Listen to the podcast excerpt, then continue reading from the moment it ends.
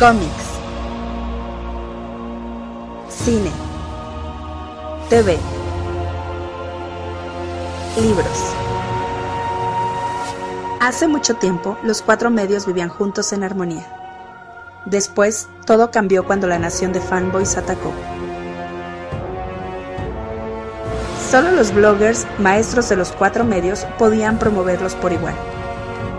Pero cuando el mundo más los necesitaba, consiguieron trabajo y se desvanecieron. Pasaron los años y dos hermanos crearon un nuevo medio, un joven podcast llamado El Café Comiquero. Y aunque sus habilidades de comunicación eran buenas, tenían mucho que aprender antes de crear un mundo extraño. Pero creo que el Café Comiquero podrá mantenerlo así.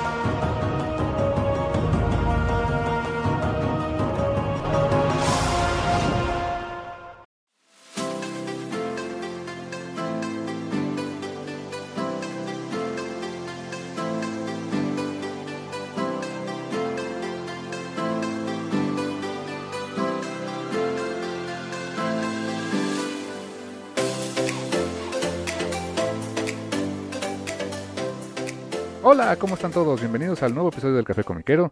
Les saluda como cada semana su amigo Carmix. Y su enemigo Rulkeletor, amo del universo rata. Rulkeletor. ah, no más, No, está es muy bueno. Este, este apodo por ahí en la jam session pasada y me quedé de, ah, eso tengo que usarlo en algún momento.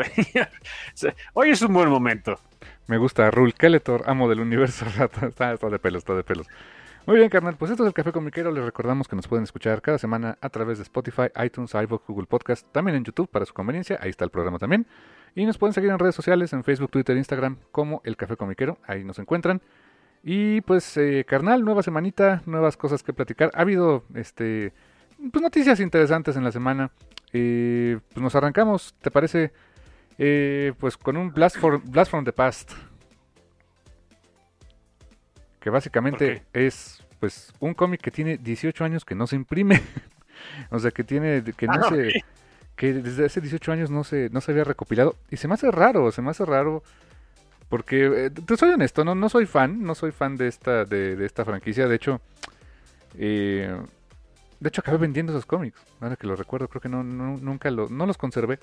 Eh, pero me llamó la atención la nota de que va a regresar a publicación el pues el primer los primeros dos años ese, es el plan de John 13 el cómic eh, de, la, de, la muy noventera Image todavía era Image Comics este, propiamente eh, creación de eh, J. Scott Campbell Alex Garner y Jim Lee conceptos de Jim Lee si mal no recuerdo este guion era de Alex Garner y este y J. Scott Campbell que era el, Brandon Choi perdóname no, no era Brandon Choi- Alex Garner era el entintador Brandon Choi era el escritor y el concepto básicamente era de Jim Lee y que, originalmente el cómic se iba a llamar eh, Gen X de, con una X pero pues estaba el asunto de los X-Men en todo ese tiempo.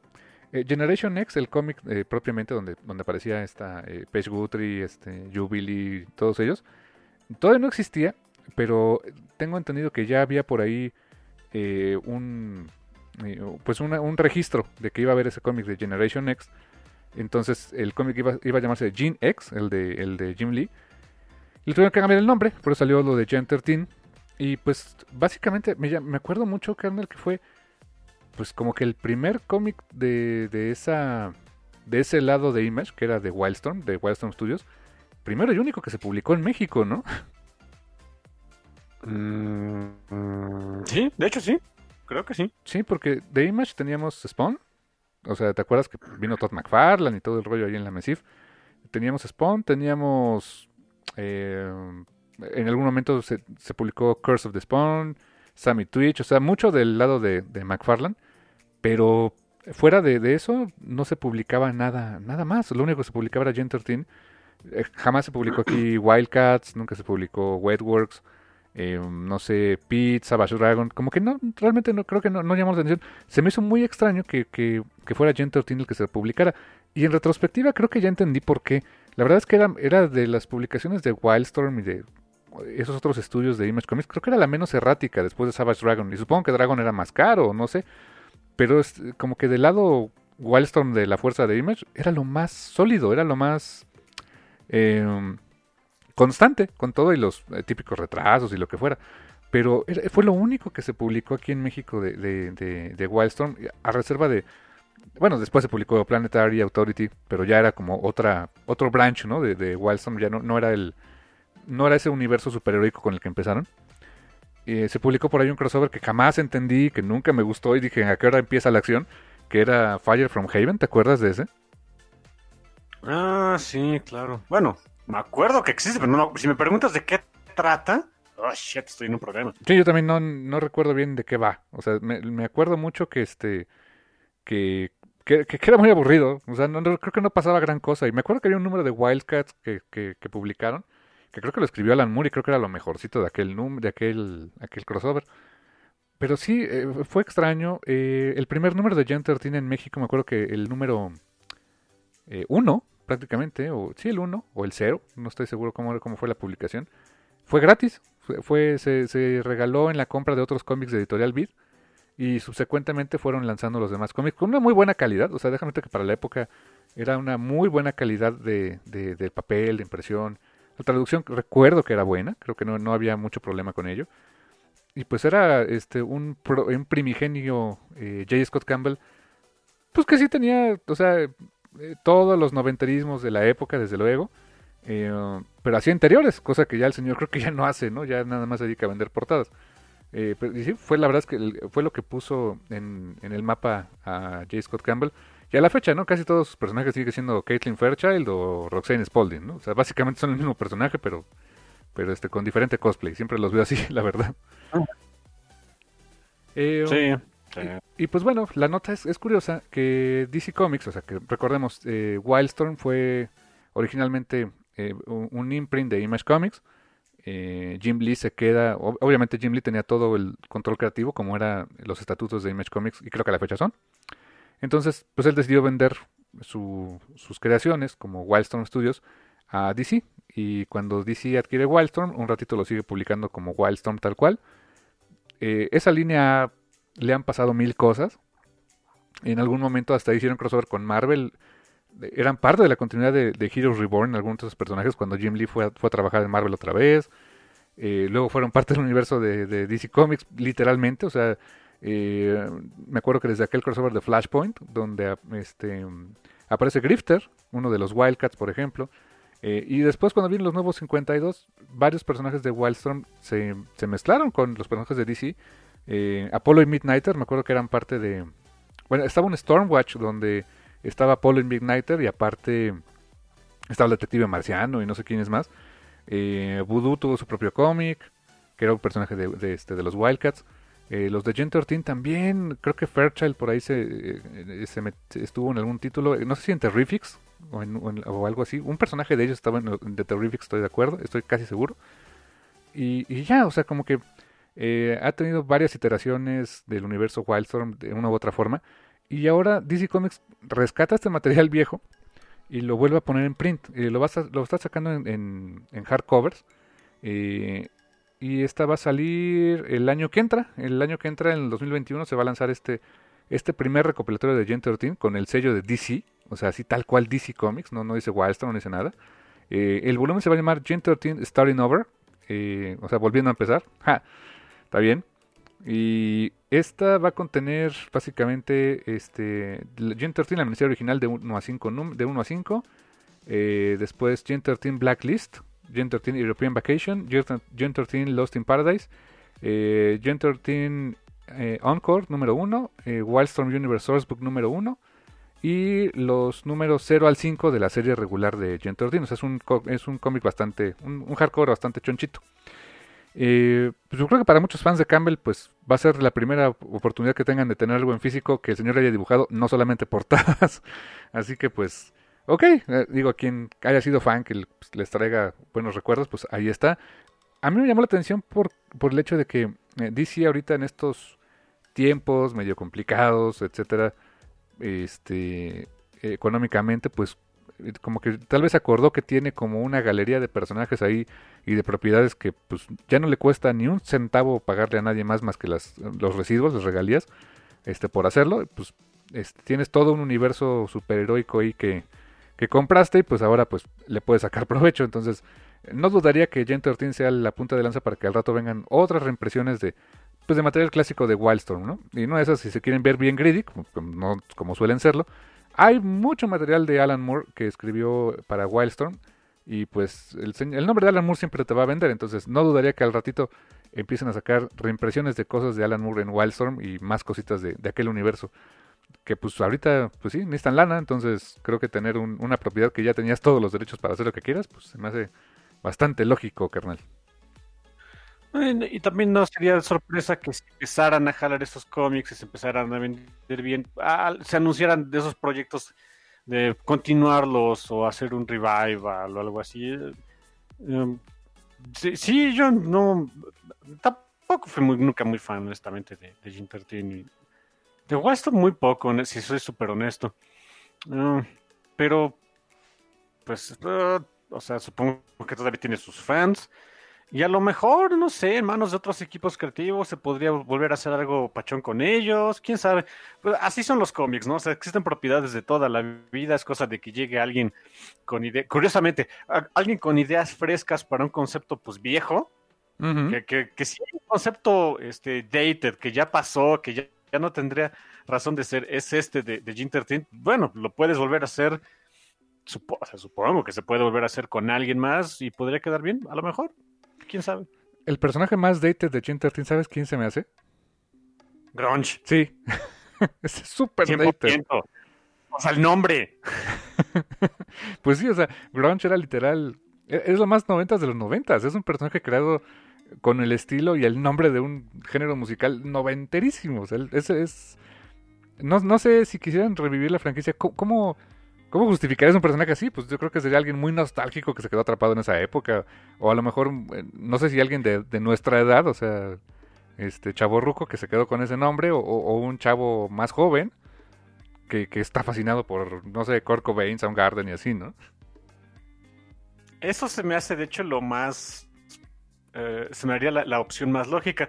Ha habido una, digo, para quienes estén más metidos en, ese asunto de las redes sociales, de las cuales cada vez me alejo más y cada vez vivo mejor. Eh, hay, de repente, eh, me, gusta por momentos luego en el Twitter con las, con las personas que sigo, te ponen ahí sus, sus videos de TikTok de, de chavillos o de adolescentes pues descubriendo música de hace pues, ya un resto de años, ¿no? en esta semana el, hit fue un par de chavillos que, se, que estaban descubriendo una canción de Phil Collins. Ok. Y, les encantó. Y, pues, sí, es una canción padre, es una canción bonita, ¿no?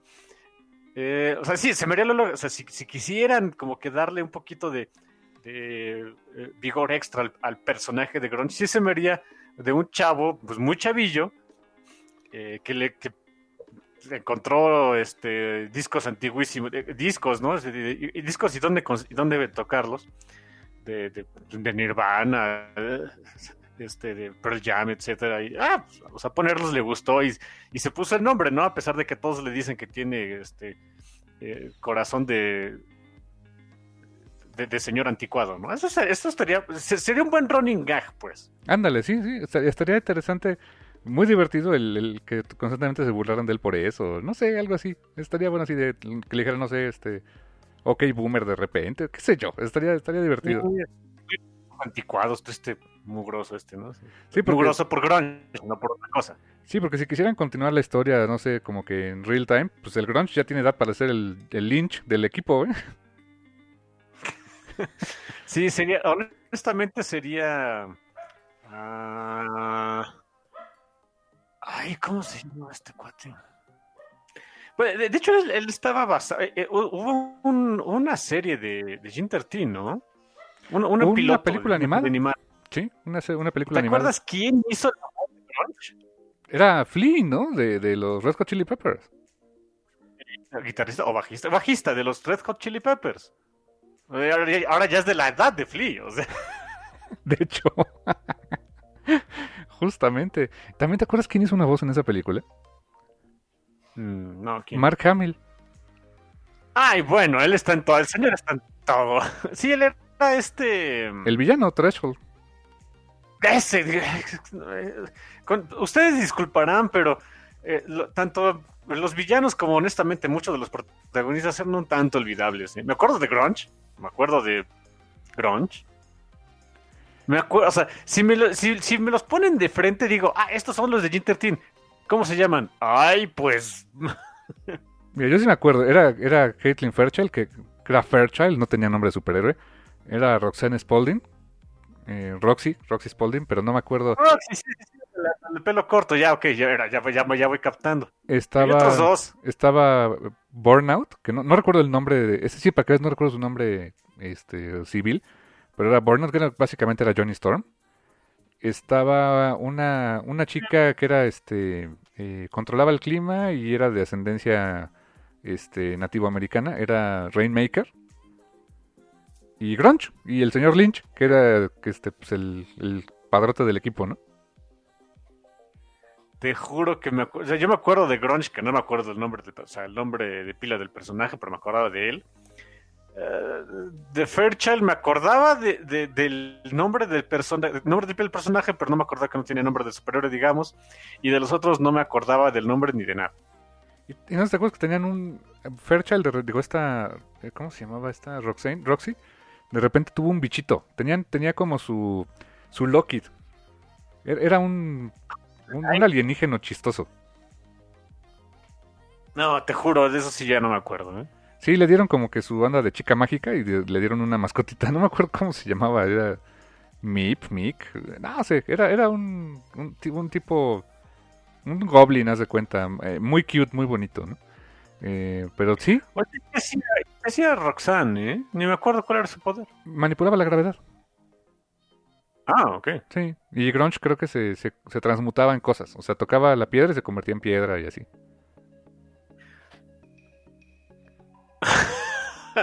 ah, ay, ok, este... Esta Kelly Thompson de- eh, se, se fusiló entonces el concepto para un personaje de Marvel, ¿eh?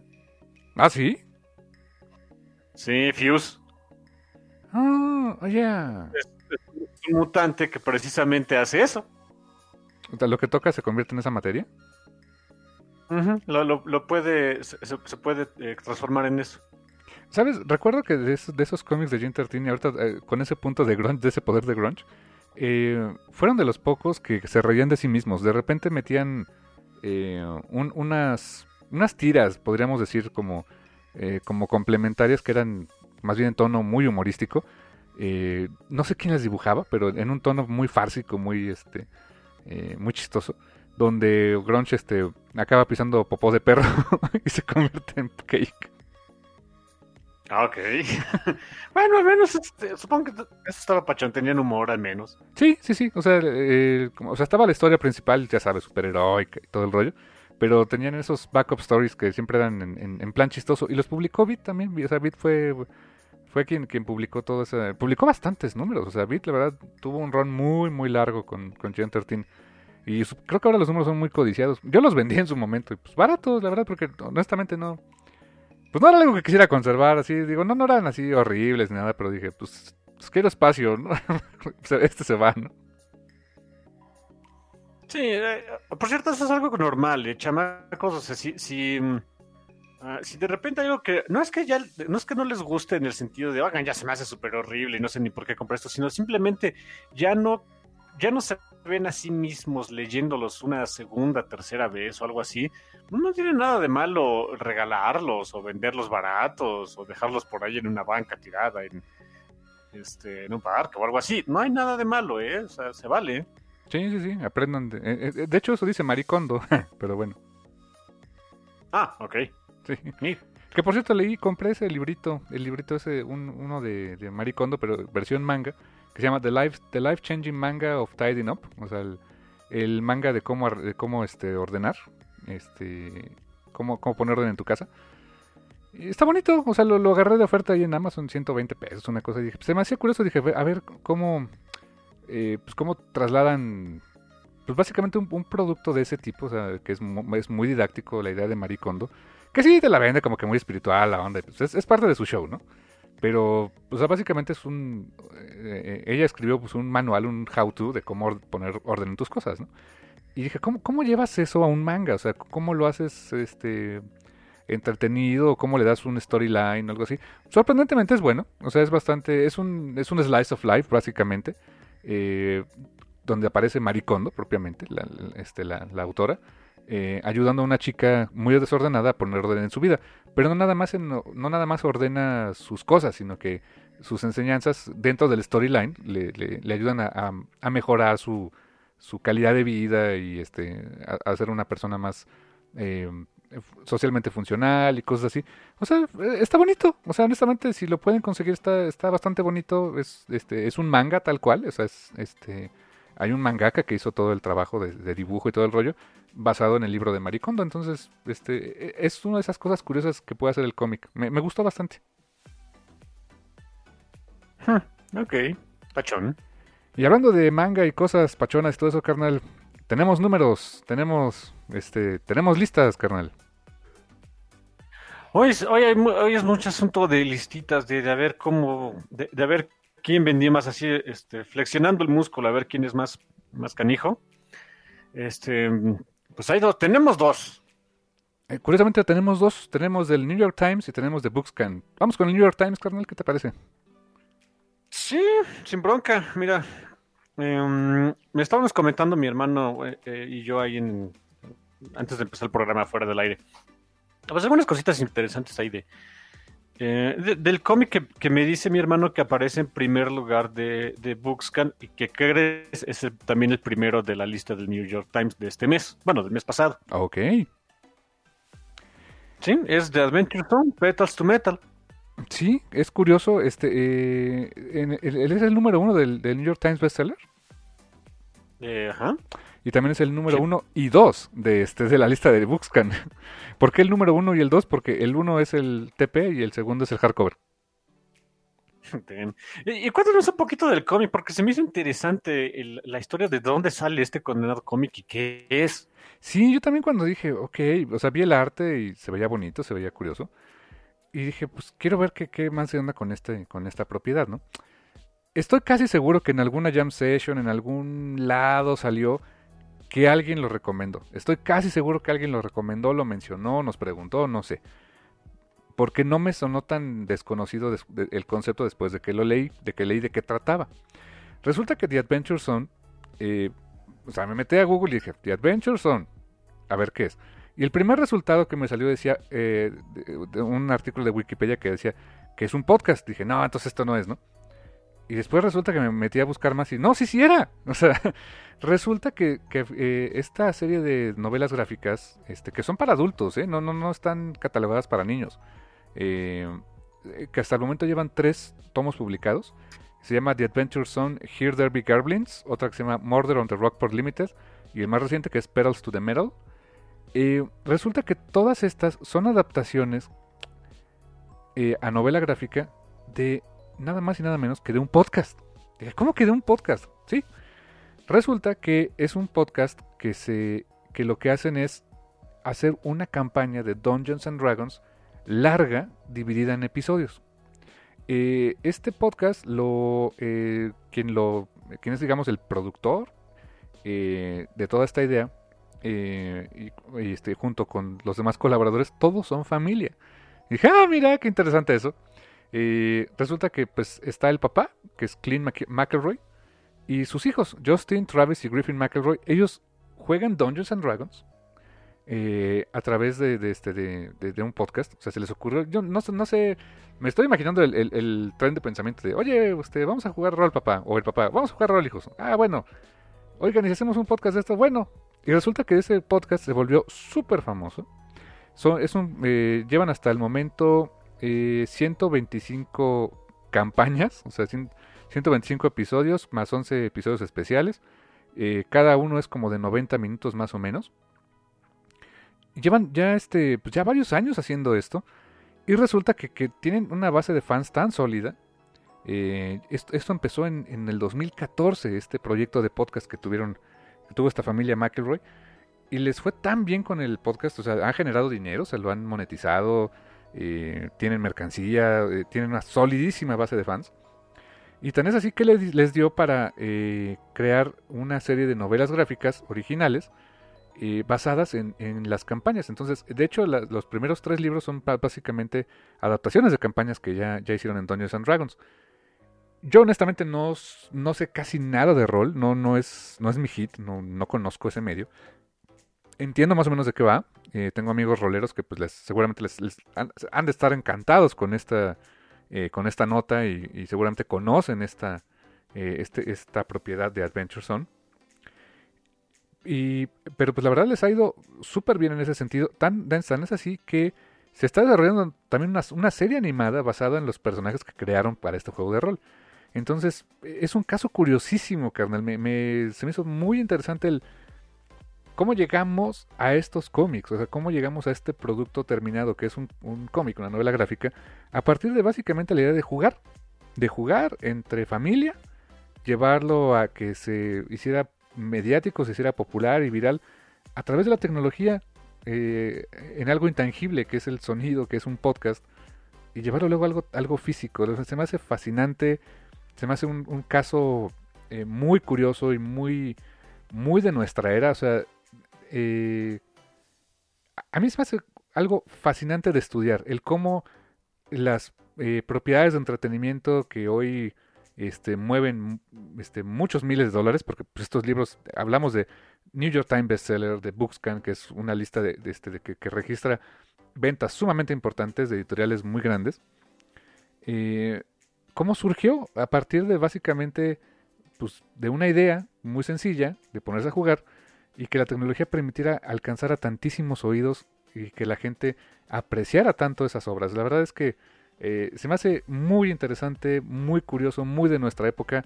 Eh, sin duda un, caso de estudio bastante, bastante pachón, carnal. Como dices, honestamente, pues sí, fascinante el, el, el asuntito este. Y pues al grado de que pues estén en las listas de, de, de este, cómics más vendidos en varias partes del mundo, pues, está canijo. Está canijo, eh, la, la, lista, la, lista, está del, del, New York Times, o sea, pues están los viejos conocidos, ¿no? Eh, New Kid Jerry Craft, Babysitter's Little Sister eh, eh, de Anne Martin, Gods de Rana Telgemeier. Pero hay unos, hay un par de casos que me, me, llaman mucho la atención. Bueno, para empezar, uno que no debería llamarme la atención es que los tres volúmenes del libro de, de la, esta serie que hubo de March, que es la historia de, de John Lewis, eh, eh, traducida a cómic por Andrew Aiden y ilustrada por Nate Powell, pues los tres volúmenes aparecen en distintos lugares en el 5, 9 y 10. Eh, están, están rankeados ahí con justa razón, porque pues desgraciadamente en el mes pasado, ah, sí. este mes falleció el, el, senador John Lewis, este, cáncer, este, había anunciado a principios de año que tenía cáncer el señor, desgraciadamente, fallece eh, y pues su historia, la historia de, su lucha por los derechos eh, civiles de, los negros allá en Estados Unidos, eh, que ya había sido traducido a cómic, ya había tenido una gran, gran aceptación en, todas las partes del territorio estadounidense y en otras partes del mundo, pues otra vez regresa, regresa con fuerza. La gente, por lo que veo, quiere enterarse más acerca de la vida de John Lewis. Es muy, se me hizo muy pachón que la forma en la que se empiecen a acercar a su filosofía de vida y a su lucha de vida fue a través de un cómic. O sea, otra vez, ¿no? Volvemos al punto de que los cómics sirven para todo. Sí, sí, sin duda. Eh, fíjate, qué curioso, tenemos dos ejemplos de ellos, ¿no? Lo de Marie Kondo y también ahora lo de, lo de John Lewis. Qué padre, qué, qué bonito es el cómic en ese sentido, carnal. Sí. Y el otro, y, el, y era en una nota un poquito más alta, más pachona. Eh, lo que también me llama mucho, mucho la atención el número 6 de esta lista del New York Times, porque se trata de Avatar, Avatar de Laster Bender. Ah. Aquí viene lo curioso, el, el ómnibus de, la, de The Promise, la promesa, la, la, primera serie de cómics que se hizo del mundo de Avatar. Huh. Y yo creo que va el renovado interés por la serie que se emitió en Netflix. O sea, ves que eh, los gringos no la tenían en Netflix, aquí la hemos tenido por muchos años y este se renovó muchísimo el interés por mucha gente que apenas empezó a ver Avatar en Netflix y seguramente les cayó como anillo al dedo y creo que lo planeó muy bien ahí Dark Horse de lanzar este ómnibus que es el, primer arco de historia de la promesa. ¡Wow! ¡Qué chido! ¿eh? Está súper pachón y Dark Horse seguramente está de manteles largos porque dijo ¿qué me importa que ya no estén conmigo el alien y el depredador? Al demonio tengo Avatar. Exacto. Que es un softcover, ¿verdad? O sea, entiendo que esa, ese no es el Library Edition bonito que tienes tú, ¿no? No, no, no es el, no es el, Library Edition, que es sigue siendo mi, edición favorita, honestamente.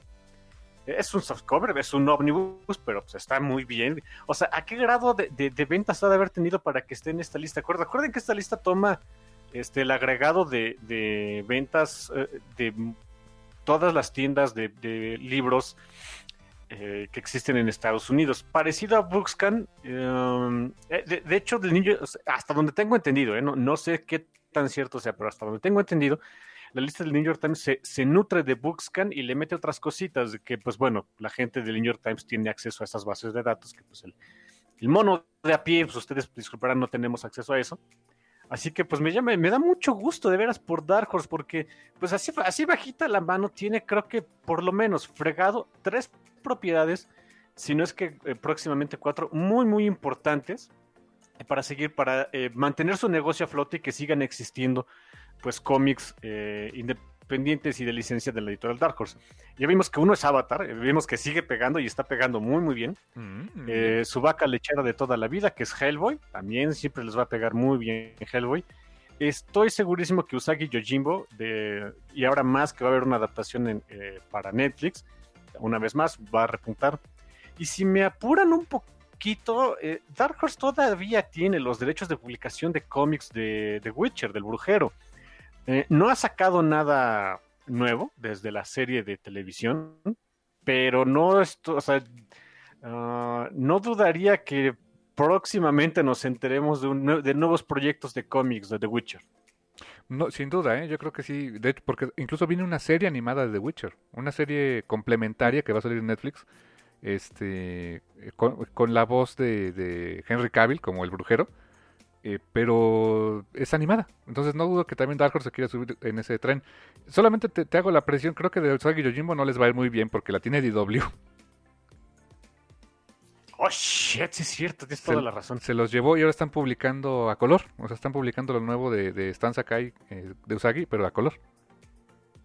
Sí, esa nota la dimos hace un par de semanas, se me olvidó por completo. Bueno, tienen tres grandes propiedades. Tienen tienen dos más probablemente una, ¿no? Exacto. Pero qué chido por Avatar, eso está muy chido. Sí, sí, sí, este, tengo que me da mucho gusto. Y el resto de la lista, pues una vez más, ¿no? También los viejos conocidos. My Hero Academia tiene por ahí un par este, en el número 15 y en el número 11. Em, eh, y, los típicos libros de, que uno puede encontrar de First Seconds, de de Macmillan, etcétera. Eh, pero quería comentar esos, esos tres puntitos. Bueno, eh, eran dos originalmente cuando, cuando me dijiste de este, de este cómic nacido de un podcast, de un podcast de Adventure Zone. Eh, creo que también valía la pena comentarlo de que, oigan, también el New York Times lo está reportando como que es lo que más se nos vendió, ¿eh? Sí, sí, la verdad está... me dan ganas de, comprar la primera entrega, a ver, qué, a ver de qué va, a ver qué tal está. Eh, y no sé dónde esté hosteado su podcast, lo voy a investigar, pues a lo mejor le echo un ojo, más bien un oído a alguno de esos episodios, para, pues, para conocer, la verdad se me hace bien interesante que a partir de un podcast logres tener un, cómic súper vendido. Y, este, en la lista de Books Canal, fíjate que esta está muy, eh, es curiosa porque es una lista de eh, Top 20 Adult Graphic Novels, o sea, novelas gráficas para adultos, o sea, no está pensada, no es en general y no está pensada para, este, pues para audiencias jóvenes, ¿no? Em, y está, eh, están estos dos, este, bueno, el, mismo, que es The Adventure Zone, Pedals to the Metal, pero es hardcover y pasta, o sea, pasta blanda es el más vendido y hardcover el, el segundo más vendido, porque pues precio, ¿no? No vienen los números, eso sí, de cuánto vendió. Ahí déjame decirte que la página de ICB2, eh, que es de donde saco este reporte, te dicen, está la versión pro de esto con los números, ¿la quieres? Paga. Dice, uy, no, o sea, no me da la vida, ¿no? Pero bueno. Pero pues bueno, te dan el dato, más no, si quieres el, numerito de cuánto vendió así en, lana, pues paga por ello, ¿no? Ya, ok, gracias. Eh, y efectivamente, tal como lo señalas, el renovado interés por la, este, la vida de John Lewis también se refleja en, en, Books, en Bookscan. El número 3, o sea, la posición número 3, la posición número 11 Y la posición 12 y 14 eh, es eh, March, el cómic basado en la, en la vida de, John Lewis. Eh, ¿Por qué hay cuatro posiciones? Porque uno de los más vendidos, la posición número 12 de esta, de esta lista, es la trilogía en un solo set. O sea, los demás son el libro 1, libro 2, libro 3. Y en la posición número 12 está el, el, recopilatorio que es un slipcase, o sea, es una cajita con los tres libros completos. Y pues bien, Top Shelf en ese sentido viene de buenas, ¿eh? porque pues tiene mucho material en esa lista. Pero el amo y señor de esta lista, al menos en este, eh, o sea, por, por cantidad de publicaciones dentro de la lista de los 20 más vendidos, es Viz Media. Viz Media, que es este, eh, esta editorial, legendaria editorial de manga en Estados Unidos, son amos y señores de esta lista de, este, de, de cómic pensado para una, audiencia adulta, con, efectivamente, lo, lo, dijiste muy bien, My Hero Academia, que la posición número 4 de la lista es My Hero Academia volumen 1 de Kohei Horikoshi. Y el número 5 es el volumen 24, que supongo que ya es uno, no sé si el más reciente o uno de los más recientes.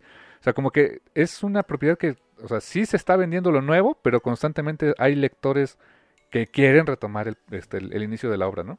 Eh, My Hero Academia está en varias posiciones. Y también de Viz Media eh, está Uzumaki, ¿Cómo ves? Uzumaki de, de Junjito está en la posición número 18. Que ya lo reseñamos aquí en el café, ¿te acuerdas, carnal? Sí, ok, les gusta el horror a los chamacos. Sí, sí, sí, sí.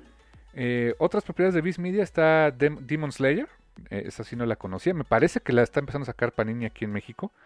Y eh, también está otro manga que también aquí publica Panini, que es Berserk, de Kentaro Miura que, tiene muchos fans Berserk. Yo compré el primer tomo de, Panini. Eh, no me impresionó. no fue así como que, eh, not my cup of tea. Eh, me dicen que posteriormente la serie se pone muy buena, que hay que darle oportunidad. Dije, ok, ahí luego con más calma. Creo que lo, no sé si lo regalé o lo vendí, pero no, no, me, no me encantó tanto el primer tomo, pero tiene muchos fans. Y Beast Media está sacando ahorita unos volúmenes deluxe, unos hardcovers de Berserk, Van hasta ahorita cinco hardcovers. Y es una obra larga que, no ha concluido. Y tiene mucho esa... Eh, algo muy común de Kentaro Miura y específicamente de Berserk es que la obra entra en, hiatus muy seguido. Y ahorita de hecho otra vez está en pausa. Un poco por el tema del COVID y otro porque pues es como eh, práctica común de Kentaro Miura que pone ahí la obra en pausa. Entonces pues eh, está bien. Ahí, ahí, ahí cuando tenga tiempo el señor, ¿no? Pero sí es una obra muy, muy larga, o sea, tiene muchos años de publicación y sigue llamando la atención. Y ahora, este, Media lo estaba publicando en softcover, o sea, en volúmenes eh, tankubon, como en Japón. Y ahora en estas ediciones hardcover, que la verdad están bastante bonitas, las, he visto y dije, ah, pues, están muy, muy padres. Y eh, otra que me llamó la atención que, está ahí, quién sabe por qué, en la posición 19, es eh, la leyenda de Zelda, The Legend of Zelda Ocarina of Time que también es publicado por Viz y que básicamente es la edición legendaria. Es exactamente la misma edición que trajo Panini de, La leyenda de Zelda, que aquí tengo, e, esa sí la compré todita. Eh, está bastante divertida, está, me, gustó. No soy tan fan de Zelda, no conocía tanto eh, la franquicia, digo, sabía quién es Link, Zelda, este, eh, Ganon, etcétera, ¿no? Pero, digo, creo que tú sí jugaste, no sé si los, los dos juegos, del juego del NES y el, el Super NES, creo que sí, carnal, ¿no? Sí, bueno, ya una vez que tuve acceso a emuladores, eh, sí, y ah, bueno, cuando me regalaste el, mini Super NES, este, le dediqué como una semana seguida a este Link to the Past, porque es un juego bastante, yo no sabía qué tan largo era, pero tratando de encontrar todas las cositas es muy, muy largo. Eh, aunque dicen que es, te puedes pasar, o sea, es más largo, pero te pasas más tiempo con el primero, quién sabe por qué. Eh, pero muy pachón, ¿eh? Honestamente, se me hizo muy, muy pachón. Otra cosa de juego. Sí, o sea, y es una franquicia que, ha crecido muchísimo y que ahorita, te digo, está muy curioso que esté en esa, en esta lista, ¿no? Siendo que es un, título ya, este, pues que tiene un rato que, que, está en publicación. Y en esta misma lista, eh, pues los comentarios de ICB2 eh, y pues del, específicamente del vicepresidente de publishing de, de este de Viz Media que se llama Kevin Hamrick pues el comentario es que durante esta pandemia, si bien eh, lanzamientos nuevos han tenido pocos, eh, el manga se ha convertido como el, el Netflix en ese sentido de los, de, de los cómics. Eh, ¿Por qué? Porque una práctica muy común en Netflix o este Amazon Prime o el servicio que tú me digas es el binge watching. O sea, la gente que le sueltan una serie y se sueltan a ver todos los capítulos o si ya van varias temporadas, este, cuando alguien así te recomienda una serie, oye, ¿ya viste tal serie? No, ah, pues vela. Y si son ya varias temporadas, hay gente que se echa maratones, ¿no? Así de una, una, un maratón completo de, no sé, te invento Arrow, Grey's Anatomy, qué sé yo. Entonces, eso le llaman mucho el binge watching. Y eh, en el manga se está manejando este concepto que en la pandemia está el binge reading. O sea, gente que se quiere chutar eh, una serie larga de manga, eh, aprovechando que pues no hay cosas nuevas que, o sea, no hubo publicaciones nuevas, ya empieza a haber más, pero que estuvo muy parada la industria editorial en general, pues dijo, bueno, pues de lo que hay, de lo viejito, pues hay, hay, hay mucho de dónde escoger, hay mucho en que ponerse al día. Y el manga se ha vuelto una, un material de consumo, en ese sentido, muy socorrido porque hay, literalmente hay un friego, hay muchísimo material, muchas series, cada una con muchos tomos, que la gente, pues, este, de acuerdo a, la, este estimado que, tiene Kevin Henrik, el vicepresidente de ventas y publicaciones de Viz Media, eh, pues como que, le dio a la gente por leer cosas que ya se habían publicado, pues literalmente porque pues no había nada nuevo y descubrieron cosas muy chidas que, les gustó y que eso pues les, le ha dado mucho oxígeno a su, a su compañía y considera él a la industria editorial este, del manga de licencia en, este, en Estados Unidos y me atrevería a decir que creo que en México pasa muy, muy similar. Yo creo que sí, es buen punto, ¿eh? Sí, sí, sí, sí. Eh, eh, ves que Panini estuvo sacando muy seguido sus, eh, sus, sus, descuentos, descuentos en su tienda en línea y todo, igual que Camite. Pues mucha gente aprovechó de, pues ok, no hay nada nuevo, pues este, a lo mejor esta serie de manga que no había leído, pues le voy a dar un chancecito y pues vénganos tu reino, ¿no? este, me declaro culpable, yo me, este, recién me compré el, una, una colección de, que sacó este, Panini de todos los tomos, un box, set bien bonito de este Bakuman, aquel manga que, que reseñamos eh, los, los primeros volúmenes, los este, reseñamos hace algún tiempo en el Café Comiquero, que es acerca de, es un manga acerca del manga, acerca de cómo hacer un manga, de, lo que viven los mangakas en, este, en, Japón, es una, idea evidentemente más romantizada, que es la versión este de, este manga, pero pues que tiene muchos insights y muchos eh, eh, muchos detallitos que nos dejan ver pues, cómo, es la vida del mangaka en, Estados Unidos. Muy interesante, muy, muy divertido. Entonces, pues no dudo que mucha gente este, le haya entrado a muchas otras series de manga, sobre todo en Estados Unidos, para ponerse al día. Eso, eso se me hace muy chido. Y, ahora, no sé si eso pase también con, con el cómic americano per se, que lo veo más difícil porque en manga tienes como algo bien claro. Dices, es un manga que tiene, no sé, 20 tomos, pero sabes que es tomo, tomo 1 al 20 de una historia y la lees y te pones al corriente y se acabó, ¿no? O sea, eh, como que es más fácil de seguir, creo, en ese sentido, ¿no, carnal?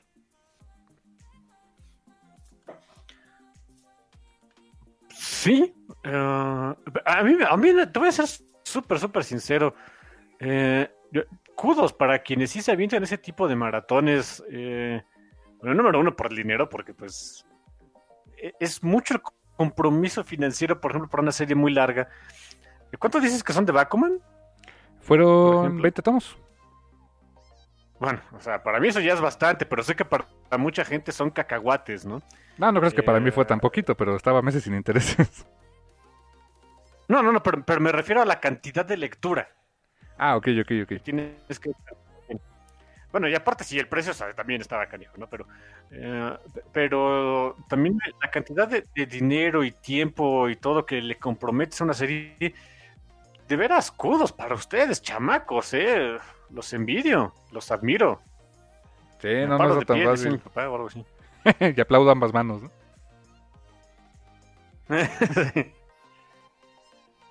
Pues sí, carnal. Y fíjate, es, curioso ese fenómeno y interesante lectura que le, que, le da este el, vicepresidente de Bismedia, porque pues es lo que les ha mantenido con oxígeno a su pues a su empresa, ¿no? O sea, lo que, a lo que le, lo que ya tenían publicado, lo que ya tenían preparado y pues que, que, este, que pueden seguir vendiendo.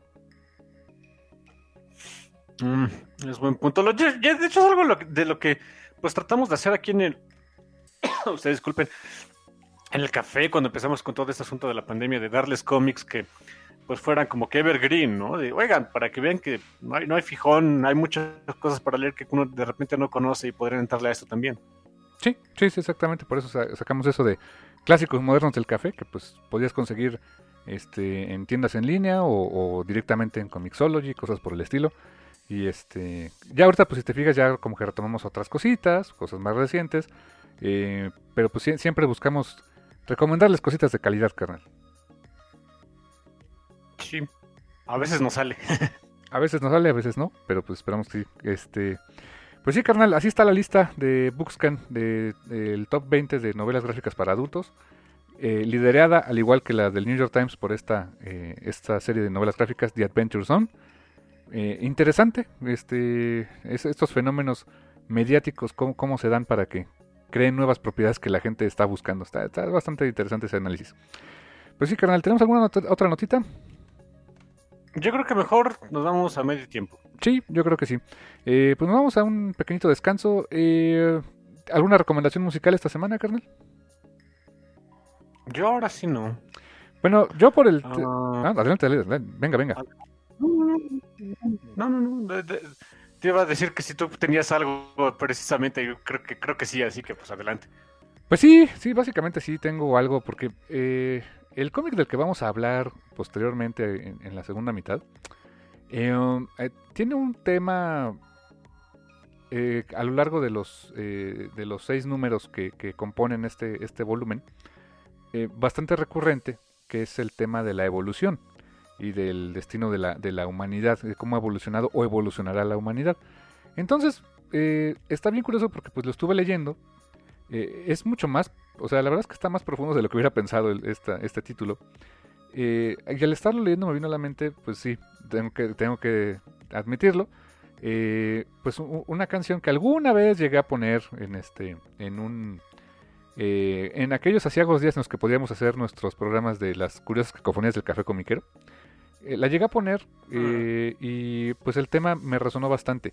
Porque hay todo un álbum de, este, de esta banda, que pues, para sorpresa de nadie es Nightwish, que es un álbum dedicado eh, a la evolución, a la, teoría de la evolución, este, eh, en, un, en, un, tono, eh, pues tratar de dejar al mundo en una nota alta. Está, está, muy interesante ese, ese, ese, álbum en general que se llama Endless Forms Most Beautiful, basado en obras de Peter Drucker y de Charles Darwin.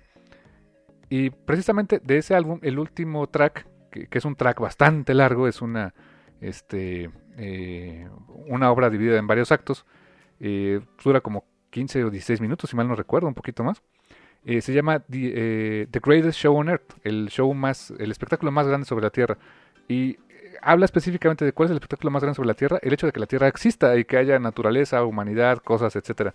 Y es un, el, hay un video que no, no es un video musical propiamente, sino que es un una serie de imágenes que acompañaron este el, el sencillo cuando salió en YouTube que está muy padre y hacen un recuento muy interesante, pues digamos, de la de la evolución del planeta Tierra y para dónde va eso en una idea bastante este bastante bien hecha, este basado en estos textos de, Peter Drucker, Charles Darwin, etcétera. Entonces échenle una, escuchada y vean el video, está está está padre, está muy padre ese video. Eh, chequenlo ahí en YouTube. Esto es The Greatest Show on Earth de Nightwish. En, no la ponemos el café con pero la recomendamos y regresamos en un momento.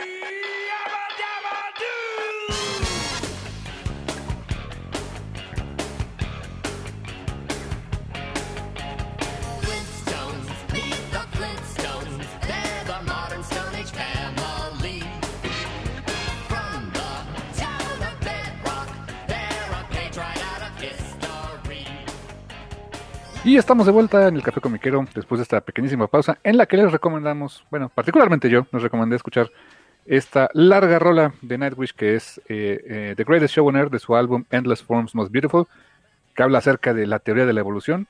Y pues hey, es mucho de lo que vamos a platicar el día de hoy. En este review, que es eh, la segunda parte de, pues, de una, eh, una, serie, una serie de cómics que el primer volumen lo reseñamos hace mucho tiempo, yo creo que ya más de dos años, y no habíamos regresado a, esta, a este mundo de piedra dura. Estos son los Picapiedra de Flintstones, carnal.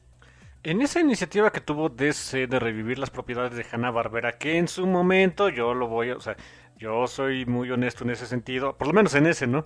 A mí se me decía de cómo de Hanna Barbera, es el puro cash grabbing, ¿qué puede tener de interesante esto? Bueno, pues llega Mark Russell y compañía y me dicen, ay, chamaco, no sabes nada. no sabes de lo que te pierdes prácticamente, ¿no? Qué, honesto. Y aquí otra de esas super cosas super honestas. Ah, los cómics que me gustaron de este, y creo que fueron los más exitosos de este asunto de Hanna Barbera, fueron los de Mark Russell. Sí, sí, sí, sí. Los Picapiedra, eh, que hacemos el primer volumen, y otro más de Mark Russell que ya reseñamos, que fue Snagglepuss, ¿no? The Snagglepuss Chronicles. Así es. Esos fueron, eh, pues es la que los que la gente recuerda, ¿eh? Sí, sí, se lanzaron hay otros más. Estaba. Eh, que han tenido mucho éxito también aquí en México. ¿eh?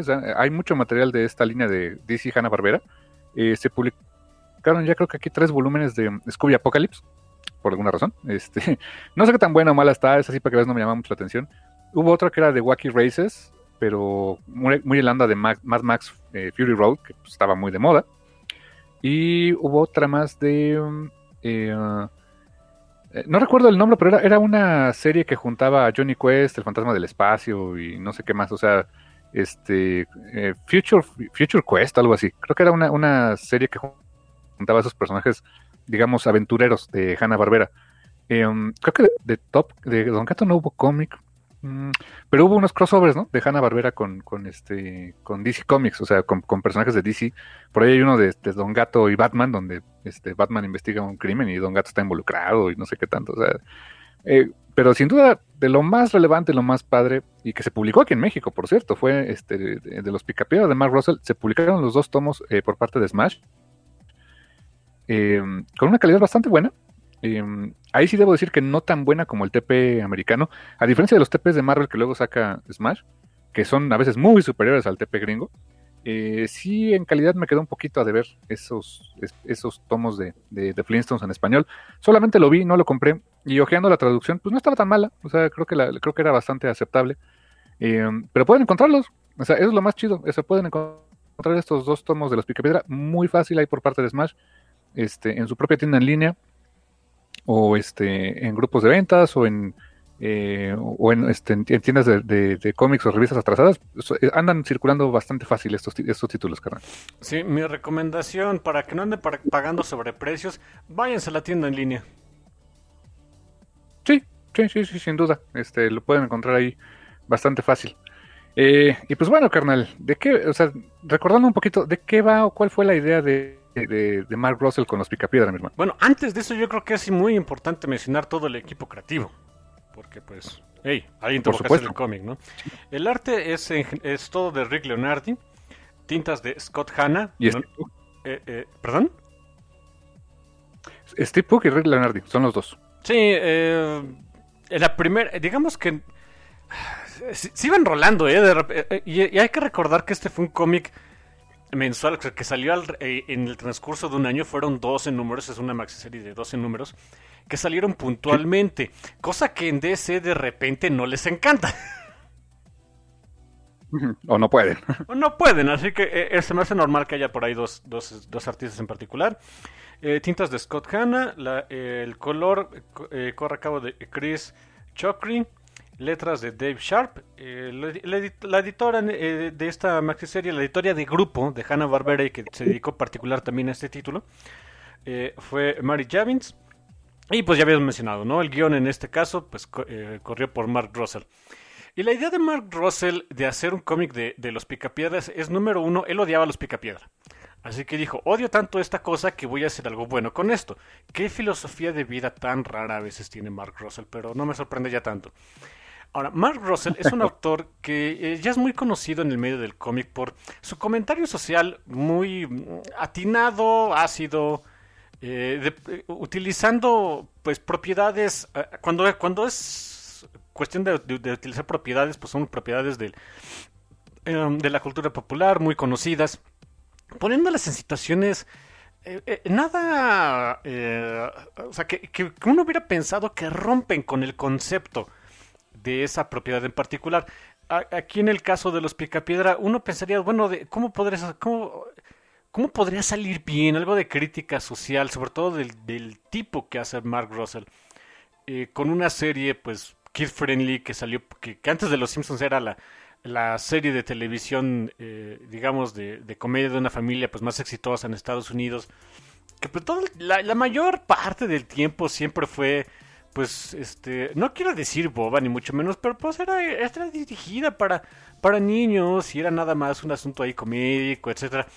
Eh, yo creo que Mark Russell vio y le gustó la serie Dinosaurios, porque dijo, hey, si puedes hacer esto, con unas, eh, con animatronics y marionetas y gente metida en trajes, que no puedes hacer algo parecido, sino que es más, sino más canijo con los pica picapiedra, pues. Mm, buen punto. Y sí, sí, razón, tiene más ese saborcito como dinosaurios, que también tenía esa... Eh, era bastante ácida la serie y el final de Dinosaurios era, es de las cosas más tristes que he visto. Yo lo voy a... y lógica. Sí, o sea, se extinguen. ¿Qué, queremos que le pasara a los dinosaurios, no? Eh, yo lo he dicho muchas veces y lo sostengo.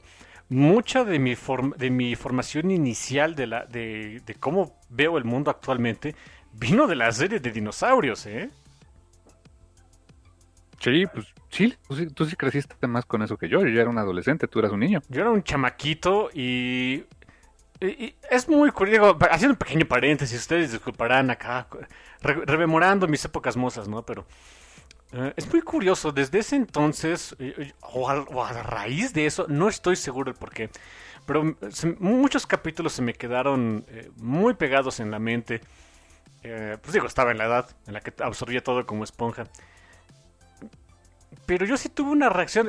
Si ustedes vieron la serie de dinosaurios, hay un capítulo donde tratan acerca del sexismo en el trabajo. Y, ah, con con Mónica de Vertebro que pierde su trabajo, van a juicio y pierde el juicio. O sea, ese grado de, de, de, horripilante estuvo el capítulo. Yo recuerdo que incluso cuando era niño me hervía la sangre con el desgraciado capítulo. De veras, eh, no, sé si hay algún componente biológico al respecto, qué onda, pero nunca he podido soportar de buena gana ese tipo de, de situaciones. Y a la fecha, este, si tengo el, el, poder de hacer algo, lo voy a hacer porque no, no, no puedo. O sea, eh, ese tipo de injusticias en el mundo no las puedo ver y, dar la espalda. Pero desde chamaquito, es a mí lo que se me hace muy curioso, tenía esa, esa sensación de, no, esto está mal, ¿qué les pasa? Pero, en fin. Supongo que hay algunos que les gusta. Muy buen punto. No, está bien, la verdad es que, o sea, eso te de qué tan importantes son esas este, propiedades porque pues, te llegan a, formar en muchas cosas. Yo ahora lo que me. Hay tantas similitudes con, por ejemplo, ¿te acuerdas del señor Redfield? Redfield, el, el, el Triceratops ese maligno, ¿no? Eh, Simón. O estiracosauro, no sé. Pues básicamente se llama Manuel Bartlett, porque trae la misma onda de, de, las energías no renovables y todo ese rollo. Y dije, no, vas igualito. Sí, y a raíz de él se acaba el mundo. Ajá, así que aguas. Bueno, no el mundo, el mundo sigue bien, la civilización como la conocemos. Eh, ese es buen punto. Pues sí, carnal, eso es básicamente como, dices, este, propiedades así son las que inspiran yo creo que mucho a Mark Russell y, efectivamente toma, toma ese concepto de los picapiedra y alguna vez creo que lo comentamos en el programa anterior de esta, de esta serie, pero que decías que, eh, creo que sacaste tú comentario, yo no me acuerdo, que Seth MacFarlane quería hacer una serie de los Picapiedra, pero que no sabía más que hacer.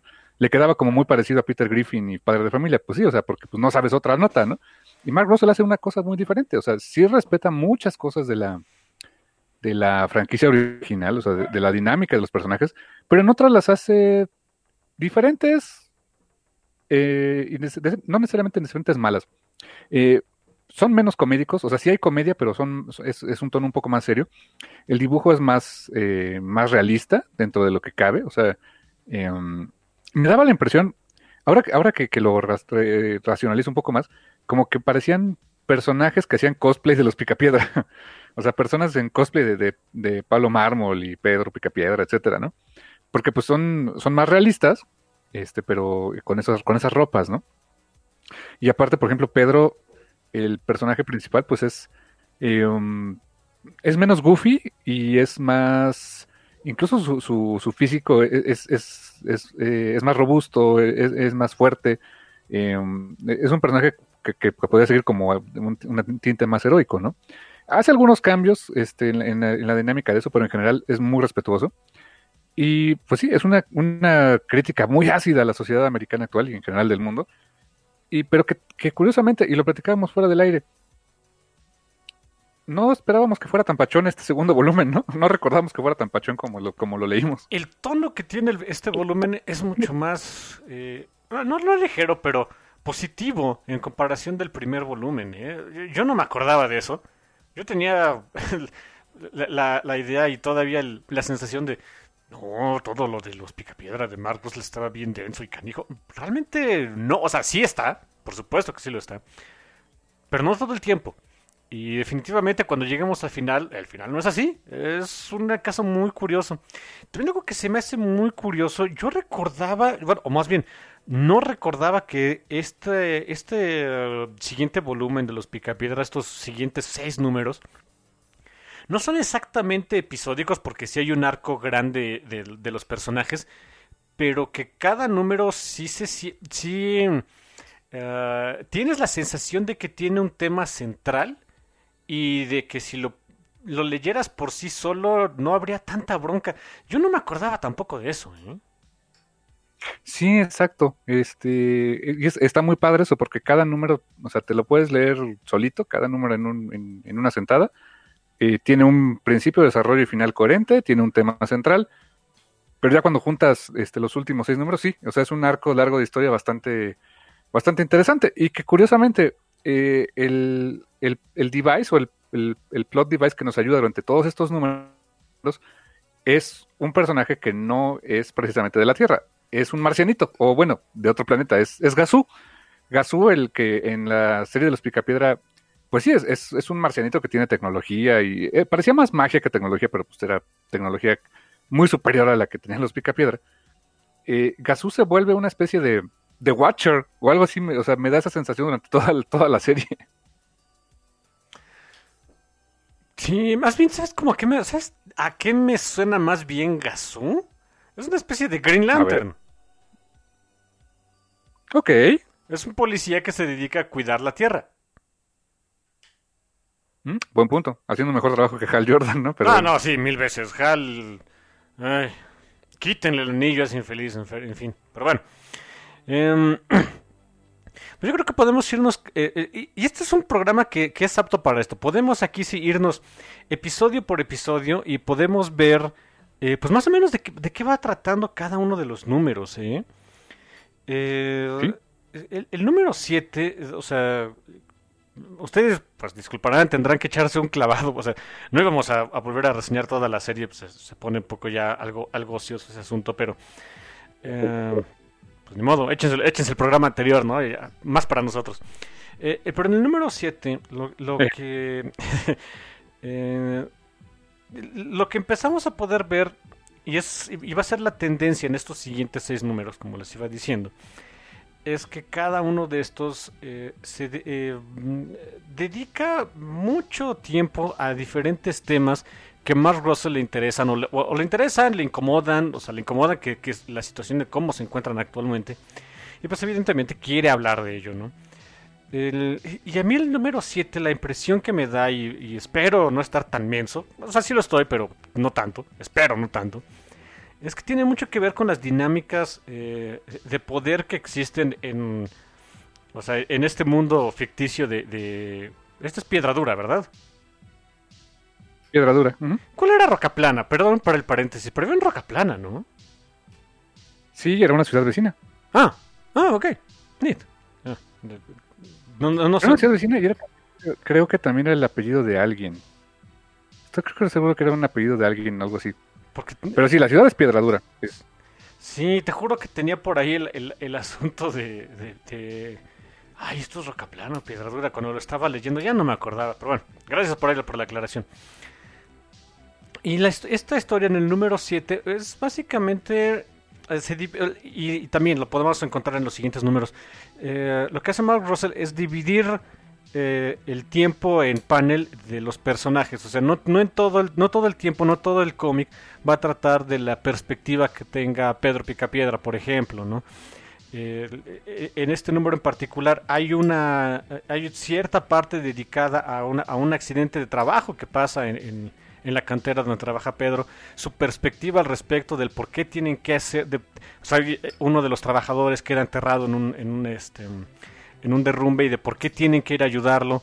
Eh, la perspectiva de su jefe de pues eso no a mí que más me importa no tenemos tiempo que cumplir porque se muera eh, obviamente o sea para nosotros que nos decimos más civilizados pues se, nos hace una barbaridad pero consideren que las leyes eh, de protecciones a los trabajadores mm, si bien nos van tendrán unos 100 años máximo 300 120 años no son tan, eh, no es un concepto nuevo el, eh, o sea, nuevo para el ser humano el decir que los trabajadores eh, merecen derechos y deben tener protección en el trabajo. Incluso me, me, atrevo a decir que todavía estamos muy en pañales al respecto de, de la salud del trabajador. Hay muchas cuestiones que siguen siendo nosotros las consideramos normales, pero en 50 años se van a ver como primitivas, se van a ver barbáricas. Y es algo que utiliza mucho más Russell. Aquí como literalmente los personajes se supone que son primitivos, tiene esa capacidad de hacer esa eh, eh, eh, exageración de, la reacción de un jefe de pues que se muera, a mí qué me importa, porque en ese entonces evidentemente nos dice aquí no había derechos laborales, ¿no? Y sí, tiene esa, eh, como que esa, esa subtrama eh, de, de que está todo el tiempo como, como observando, guardando un registro de cómo va avanzando la humanidad. Y hay todavía una subtrama más, que es, eh, es la iglesia. La iglesia de su dios que se llama Gerald, que tuvo varias iteraciones, pero en, en, números anteriores pasamos como del animismo a, a, un dios invisible, ¿no? Y este dios le pusieron simplemente Gerald. Y hay un dude que es como su, el pastor, el, este, el sacerdote de Gerald, que llega un punto en el que dice, ay, el, esto de tener una, este, una iglesia monoteísta es muy caro, ¿qué hago, no? Y lo, que es lo que la solución lo toca literalmente a su puerta con una señora. Y esta señora llega en plan de, a ver, mire, como que no tengo mucho tiempo de estar perdiendo, este, tengo muchas cosas que hacer, estoy dando acá por celular, hay como chavitos que están dando lata. Ok, hice, hice algo malo, padre, ¿qué hago? Ah, pues puedes hacer algo mal, algo bueno que lo compense. Ah, pues este sí, pues, ¿qué podría hacer? Pues una, haga una buena acción. Mm, no, no tengo mucho tiempo. Mire, le dejo esta lanita para hacer algo bueno por su iglesia. Entonces, ya hice algo bueno, ya, mis pecados están perdonados. Pues bueno. Entonces, este padrecito, pues le, le cayó la solución de, este, pues de la mejor manera y empezó a, a cobrar, muy literalmente, a cobrar para perdonar los pecados. Y la gente está feliz, la gente está fascinada porque dice, ah, perfecto, o sea, esto me gusta más porque ya no tengo que estar haciendo, no tengo que estar preguntándome, preocupándome de ser un dick, de ser un, de ser mala persona, porque al final de cuentas voy a pagar para que Gerard me perdone. ¡Wow! Es una crítica bastante dura de la religión y específicamente de las religiones esas que te dicen de pague por sufrir, ¿no? Sí. Eh, y, y, no nada más de las religiones, sino también de la, de la del constructo de poder que existe en la, en la justicia civil. Hay, o sea, y vamos a ser súper sinceros. Em, cuestiones como amparos, como juicios, como abogados, son cosas que la gente que tiene dinero puede, eh, puede proporcionarse eh, para poder romper las reglas. Exacto, que el ciudadano de a pie que no tiene esos recursos, ese dinero, esa eh, capacidad de contratar personas que lo hagan, son los que sean más vapuleados por las leyes, ¿no? Sí, eh, les digo, Mark Russell no se, eh, no se tienta el corazón al momento de escribir sus cómics, ¿eh? El número termina muy padre, porque honestamente, o sea, mientras que paralelamente Gazú está eh, reportando a su planeta de que pues no le ve grandes posibilidades a la Tierra, le, da unas posibilidades de 25 a una de que la humanidad sea exitosa y mejore, en ese mismo momento, el cómic termina con él diciendo en un, panel, su diálogo dice, pero tal vez me estoy, eh, ignorando algo, hay algo que no estoy viendo. Y lo último que vemos en ese cómic es una viñeta más grande de Pedro rescatando al pobre tipo que se había quedado atrapado en la cantera. Y lo que le dice es, ya te tengo. Y el otro es de, no me sueltes. termina en un tono muy padre, muy bonito. O sea, es de, o sea, sí, Gazú que la humanidad era una porquería, que no iba a llevar a ningún lado, pero sí se estaba perdiendo de algo. Hay personas individualmente que pueden marcar la diferencia. A mí se me hizo un, final buenísimo para ese número. También algo que vamos a ver muy común. Por un lado, o sea, ah, eh, vemos lo que Mark Russell eh, intenta decir. Eh, que la, eh, hay como que el ciudadano de a pie que hace la diferencia, que en este caso es, es Pedro rescatando a ese, a ese trabajador. Y también vemos eh, en un par de páginas anteriores que al sacerdote este que le empezaba, o sea, que empezó a cobrar por, por perdonar pecados, le llega al momento en el que su conciencia le remuerde y dice, no, ya, esto, esto está mal, ya, ya no lo voy a permitir, ya no se va a hacer. O sea, tiene eh, los cambios, eh, y es algo que si ustedes siguen un poquito más Russell en sus redes sociales, que no es muy activo el señor, pero de repente dice cosas interesantes, es, eh, y creo que le podemos cachar que su filosofía es, los cambios se pueden dar en el mundo en el que vivimos, pero no puede venir de uno solo, de un solo de los lados, o, o, viniendo de un solo de los lados toma más tiempo. si suena muy inocente en estos días, ya lo sé, pero también debe haber un momento en el que tanto a la, a la gente que está, que tiene alguna posición de poder, eh, hiciera cosas mínimas para mejorar algún aspecto de la vida cotidiana, más el esfuerzo que hacemos todos los demás por no ser unos hijos de la fregada, entonces se podría empezar a caminar a algún lado. Y es algo que vemos muy seguido en eh, casi, casi todos los capítulos de, de, este, de este segundo volumen vemos a la persona que tiene cierto control sobre algo, eh, tener un cambio de actitud respecto a algún respecto a algo que bueno no voy a dar spoilers pero después lo vamos a ver y por el otro lado vemos como que la conciencia del ciudadano de pie eh, eh, personalizada en este caso en el caso como como Pedro Picapiedra. Sí efectivamente. Pedro se vuelve un poquito el, el avatar del lector en esas historias no porque también es el que cuestiona, el que eh, vive las cosas, pero al mismo tiempo reflexiona. Se, vuelve un device interesante que tiene Mark Russell. Sí, y el número 8, aquí este, dejamos un poquito de lado las cuestiones de, diferencias de poder entre, eh, entre quien puede pagarse la justicia y el perdón y, y quien no, y derechos laborales. El número 8, de, lo que, los temas que toca, eh, son tres. Son tres muy densos y los y todos los, los trata en un cómic de 24 páginas. Aquí kudos tanto para eh, Javins, la editora, Marie Javins, como para Mark Russell, eh, porque hacerse un número tan cargado de conceptos en un, en un cómic sueltito que todos los críticos dicen esto no me da ni para 15 minutos, no es nada sencillo. Aquí los temas que podemos ver son eh, los roles de género, la economía eh, y, la visión que tiene Mark Russell de la economía y las políticas de la guerra. Es, y uno dice, ¿de veras eso lo ven los picapiedras? Sí, de hecho sí. No, sí. sí lo ve y, admirable la capacidad de síntesis, honestamente, para que en 24 páginas te quepa un comentario relevante acerca de tres temas, o sea, no uno, tres temas de los cuales se pueden escribir enciclopedias. Honestamente, qué buena chamba de Mark Russell. ¿eh?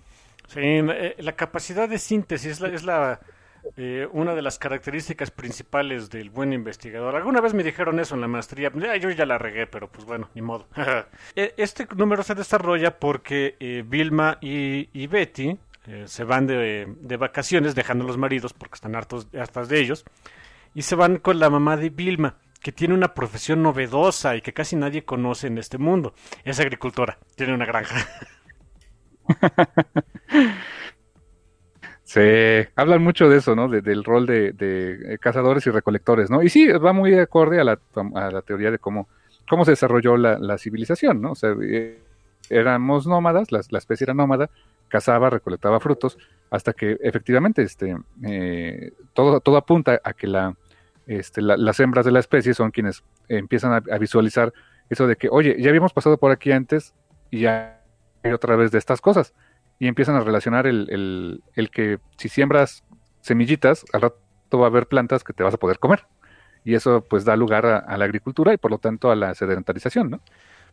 y, y, digo que tiene mucho que ver con el rol de género porque tanto en un lado, o sea, vemos el lado de la historia de, de Betty Vilma en la, en la casa de, de, la mamá de Vilma y de cómo, eh, o sea, en flashbacks vemos que en la, cuando pues Vilma era, era pequeñita, pues ella todavía vivía en un este en una tribu de, de cazadores, de cómo empezaron a, a cambiar su forma de vida hacia la agricultura pero eh, esa forma que, que, las mujeres empezaron a traer eh, para conveniencia de todos, pues empezó a ser tergiversada y, y empezó a ser este, dominada por los machos de la especie. Y, eh, y la mujer terminó por convertirse en, en mercancía, cosa que en, en, en, sociedades menos civilizadas, y honestamente también ahorita, eh, pasa seguido. Y por el otro lado tenemos... Saludos a Oaxaca. sí, por cierto. En fin.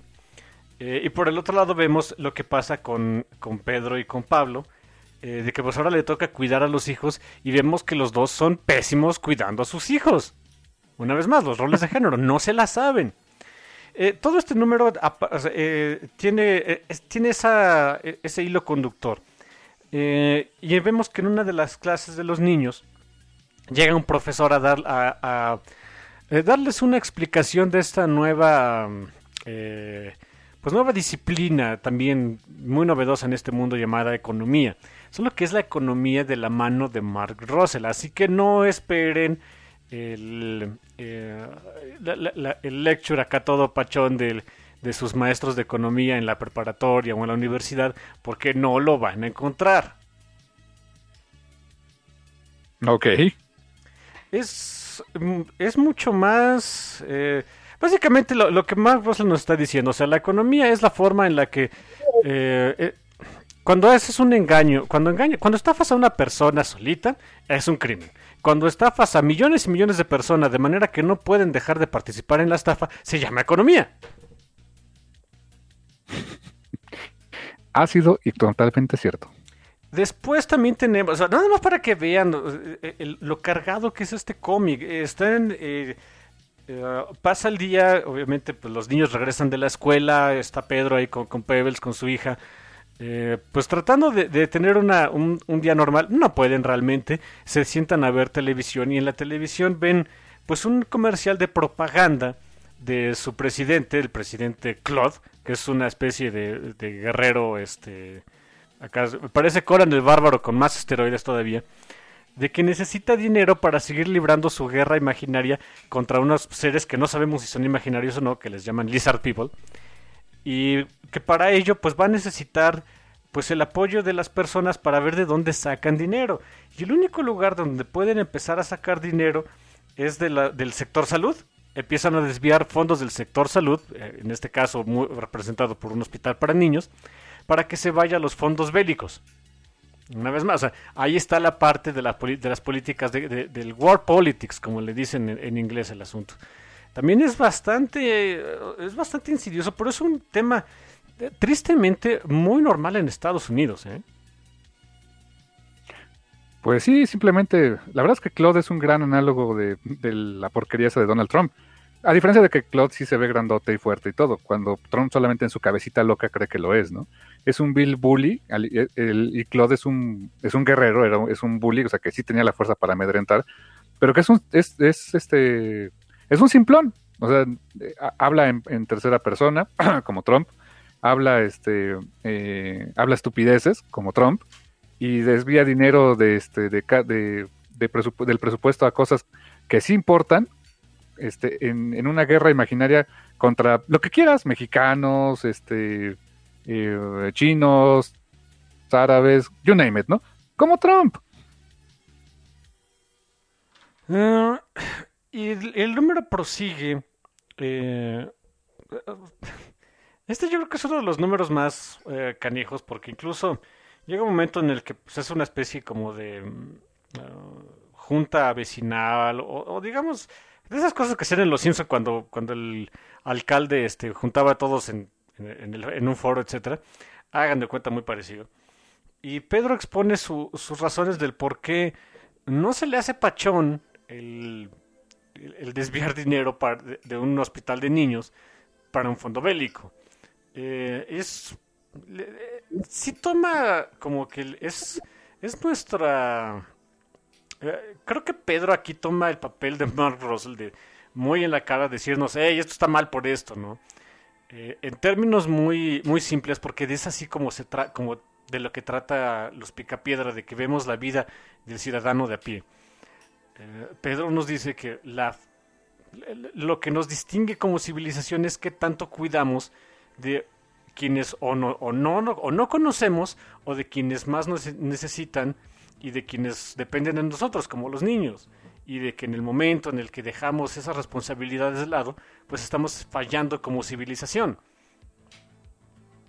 Respuesta del coronavirus a básicamente de, muchos países del mundo eh, para básicamente todo. Efectivamente, o sea, en Estados Unidos ya están, eh, hay una secretaria que está impulsando terriblemente el que los niños regresen ya a clases, cuando sería básicamente una sentencia de muerte para muchos, ¿no? no, hay que, no hay que olvidar que aquí nuestra eh, respuesta, eh, en el caso mexicano para el coronavirus, ha sido eh, la respuesta del, la avestruz. ¿eh? No tenemos respuesta. Sí, o sea, esconder la cabeza en la arena y esperar a que... Hope for the best, ¿no? Así que... Ah, da, para, da, más, da mucho para qué pensar este número también. aún así, y déjenme decirles, el que se me hace todavía más, más pesado es el, es el número 9, ¿eh? Sí. Híjoles, este sí, porque es el poder absoluto y cómo te corrompe. y, cómo puedes estar siempre pensando que tienes todo el poder, pero no. Yo lo veo desde esta manera. Para mí este, número trata del, del miedo y la ansiedad de ser irrelevante y reemplazado y de cómo uno canaliza ese miedo y esa ansiedad hacia reemplazar y hacer irrelevante al que le sigue en la cadena. Exactamente. Y, y, la trama lo toma en dos sentidos. Con, eh, en los Picapiedras se daba mucho eso, y es un gag que, ocupó mucho Mark Russell, eh, que, los aparatos electrodomésticos, la, la aspiradora, el, lavaplatos o lo que sea, eran animales, o sea, eran animales prehistóricos, eran este, eh, mamuts, serpientes o lo que sea. Y aquí, efectivamente, es la misma situación, son los, los aparatos electrodomésticos, son animalitos que tenemos que hablan, eh, me parece que en la, la serie de, animada hablaban e incluso los entendían, o sea, yo recuerdo que sí, Pedro, Pablo, Vilma, entendían lo que decía su espejo, su lo que sea, ¿no? Y aquí no sé si lo entiendan o no, creo que no Creo que más bien los animales hablan y entre ellos entienden, pero digamos que los humanos creo que no tanto.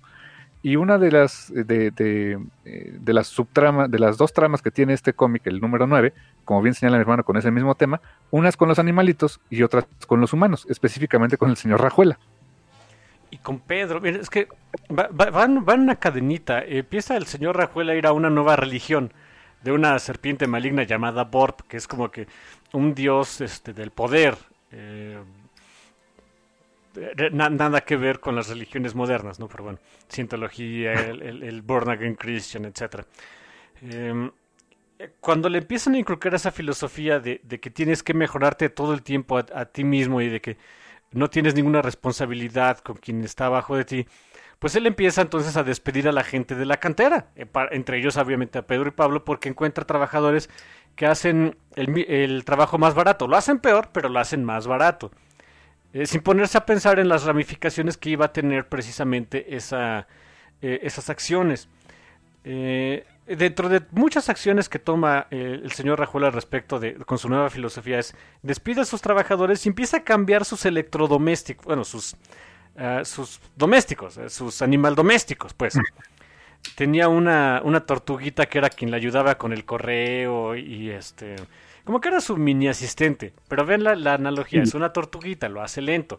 Se compra una águila acá bien, este, que parece, no sé, parece una garbuda o algo así, que hace todo muchísimo más rápido y entonces despide, despide, tira la basura a su tortuguita asistente. Pedro, al sentirse reemplazado y relevante, pues entra obviamente en un estado de depresión. Su familia lo quiere apoyar y lo quieren como que saca, que, otra vez haga cosas, o sea, eh, que vuelva a salir un poquito de, la casa, para tratar de animarlo y que, bueno, pueda volver a conseguir un trabajo. Y entre de esas cosas que tratan de animarlo, le, le regalan una bola de bolos nueva, a pesar de que ya tenía una. Entonces, se sigue la cadena. Los, los animal domésticos ven que, eh, que tiran a la, a la bola de bolos anterior porque llega la nueva. Ya la bola de bolos anterior ya fue irrelevante, fue reemplazada. Y es aquí donde empezamos a romper la cadena. Porque hay dos, eh, otra vez, hay, eh, la cadena se rompe en dos puntos. Número uno, los animalitos ya deciden, esto es suficiente, o sea, la bola de bolos anterior era, nuestro amigo, no lo vamos a dejar que se tire a la basura. El comentario de Mark Russell de que depende de nosotros, de la sociedad en general, de decir, no, aquí no existe eso de, de eh, mi, mi, valor como persona es que tanto le aporto a un ente eh, imaginario como la economía, sino que simplemente por ser persona tengo valor. Y entonces los animalitos hacen todo un plan de rescate para ir a, rescatar a la bola de bolos que le habían mandado a reciclaje. Reciclaje cuando eres un animal significa te vamos a matar para hacer comida, ¿no? Y el otro punto en donde se rompe esta cadena es con el señor Rajuela, que en, algún momento él llega a su casa pues eh, satisfecho con su vida porque ya hizo muchos cambios, ya es más productivo, ya es más eficiente, tiene más poder. Llega a su casa y la, la mujer con la que él andaba pues ya lo cambió porque también tenía esa, eh, estaba en esa misma religión de Borb y le entró esa misma filosofía de que ella tiene que ascender y votó a Rajuela por Claude le dice, pues es que este es más poderoso, es más fuerte, y pues tú ya no sirves, ¿no? Este, Rajuela le echa acá su garuda de, ah, pues trónatelo, ¿no? Y, la, y su aguilota también se queda con Bor porque tiene esa misma filosofía de, no, este es mejor, este me sirve más, ¿para qué te quiero a ti? En ese, en ese momento donde Rajuela se encuentra otra vez con la tortuguita, va ahí en la calle, la, su pobre tortuguita asistente antigua, como que le da cosa, le remuerde la conciencia de, no, o sea, no sé por qué lo tiré. Era más lentito, pero lo hacía, lo hacía bien y, me caía bien mi, tortuguita. Pues la recoge, la recoge, se va con ella.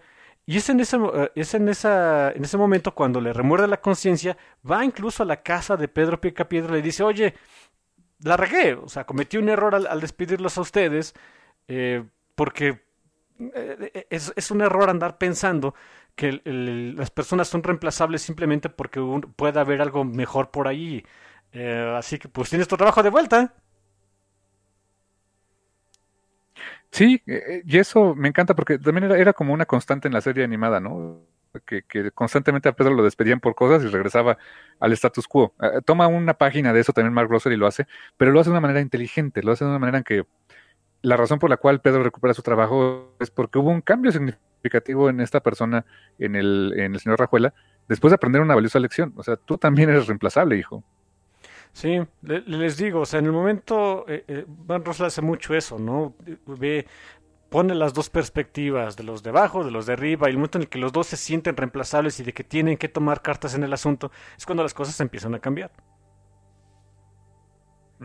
Sí, sí, efectivamente, gran número este. La verdad es que, como, como dices, creo que tiene eh, subtextos bien interesantes ahí, y nuevamente, son dos, son, es un tema bastante duro, bastante eh, profundo de tocar, en 24 páginas perfectamente sintetizadas, con básicamente dos historias, este, dos arcos de historia en el mismo cómic. Es una maravilla lo que hace Mark Russell ahí, a nivel, a nivel de guion, ¿eh? ¿eh? algo que no habíamos mencionado es que, por ejemplo, eh, y, creo que vale la pena resaltar, el trabajo del letrerista de Dave Sharp, a mí me gusta mucho porque en el momento en el que llega, o sea, cuando, cuando hace hablar a los personajes, porque todos los personajes hablan, sean animales humanos. Cuando hablas, cuando hace hablar a los, personajes, le, dedica su fuente y su forma de hablar a cada uno. Eh, la, fuente que utiliza para los humanos es una fuente tradicional de cómic. Cuando se trata de hacer hablar a los animalitos, utiliza otra fuente.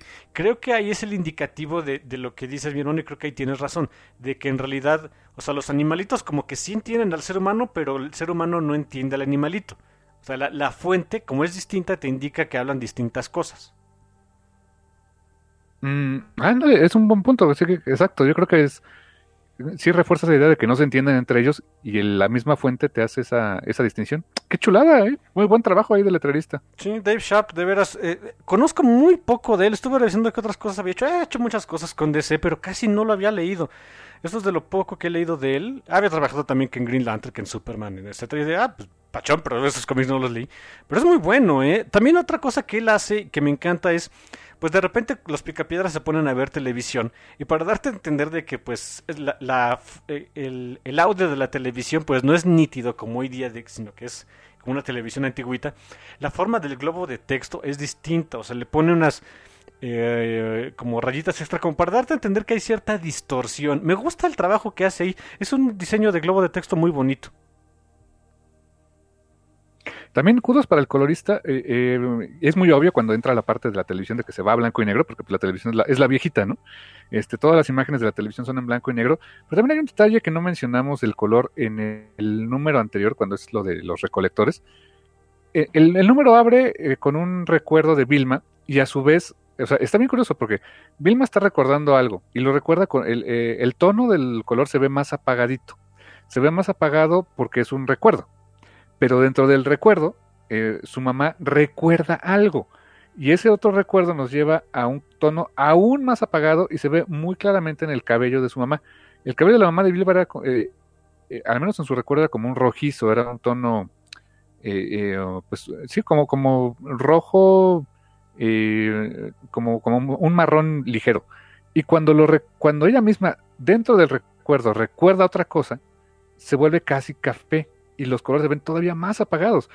Eh, es, ese recurso se me hizo muy bueno para darte a entender de que es un periodo de tiempo antiguo y dentro de él alguien piensa en un periodo de tiempo aún más antiguo. La verdad es un gran trabajo ahí del colorista, ¿eh? Sí, qué, bueno que lo, que, lo mencionaste, se nos estaba yendo por ahí. Sí, eh, todos esos, esos cues de color y de diálogos pues son de esas cositas que de repente necesitamos en el cómic para que nuestra cabecita interpretemos la historia como la están queriendo decir. Por ejemplo, es lo que dice mi hermano, ¿no? Que de veras veamos que es un recuerdo ya antiguito, el hecho de que es una televisión y que se escucha distinto.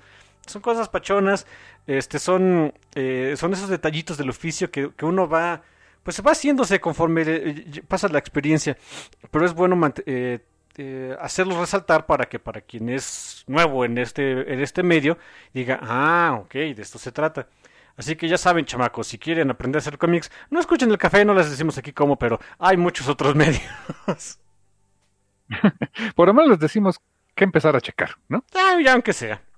Por cierto, el número 10, ¿eh? El número 10 está canijo porque es aquí donde ya vemos ahora sí las políticas de guerra y, a mí lo que hay un detalle que me gusta mucho de que se había visto en, episodios anteriores de este de esta serie y lo repiten mucho aquí que es el valor que tiene la televisión, el cine, el arte y la propaganda.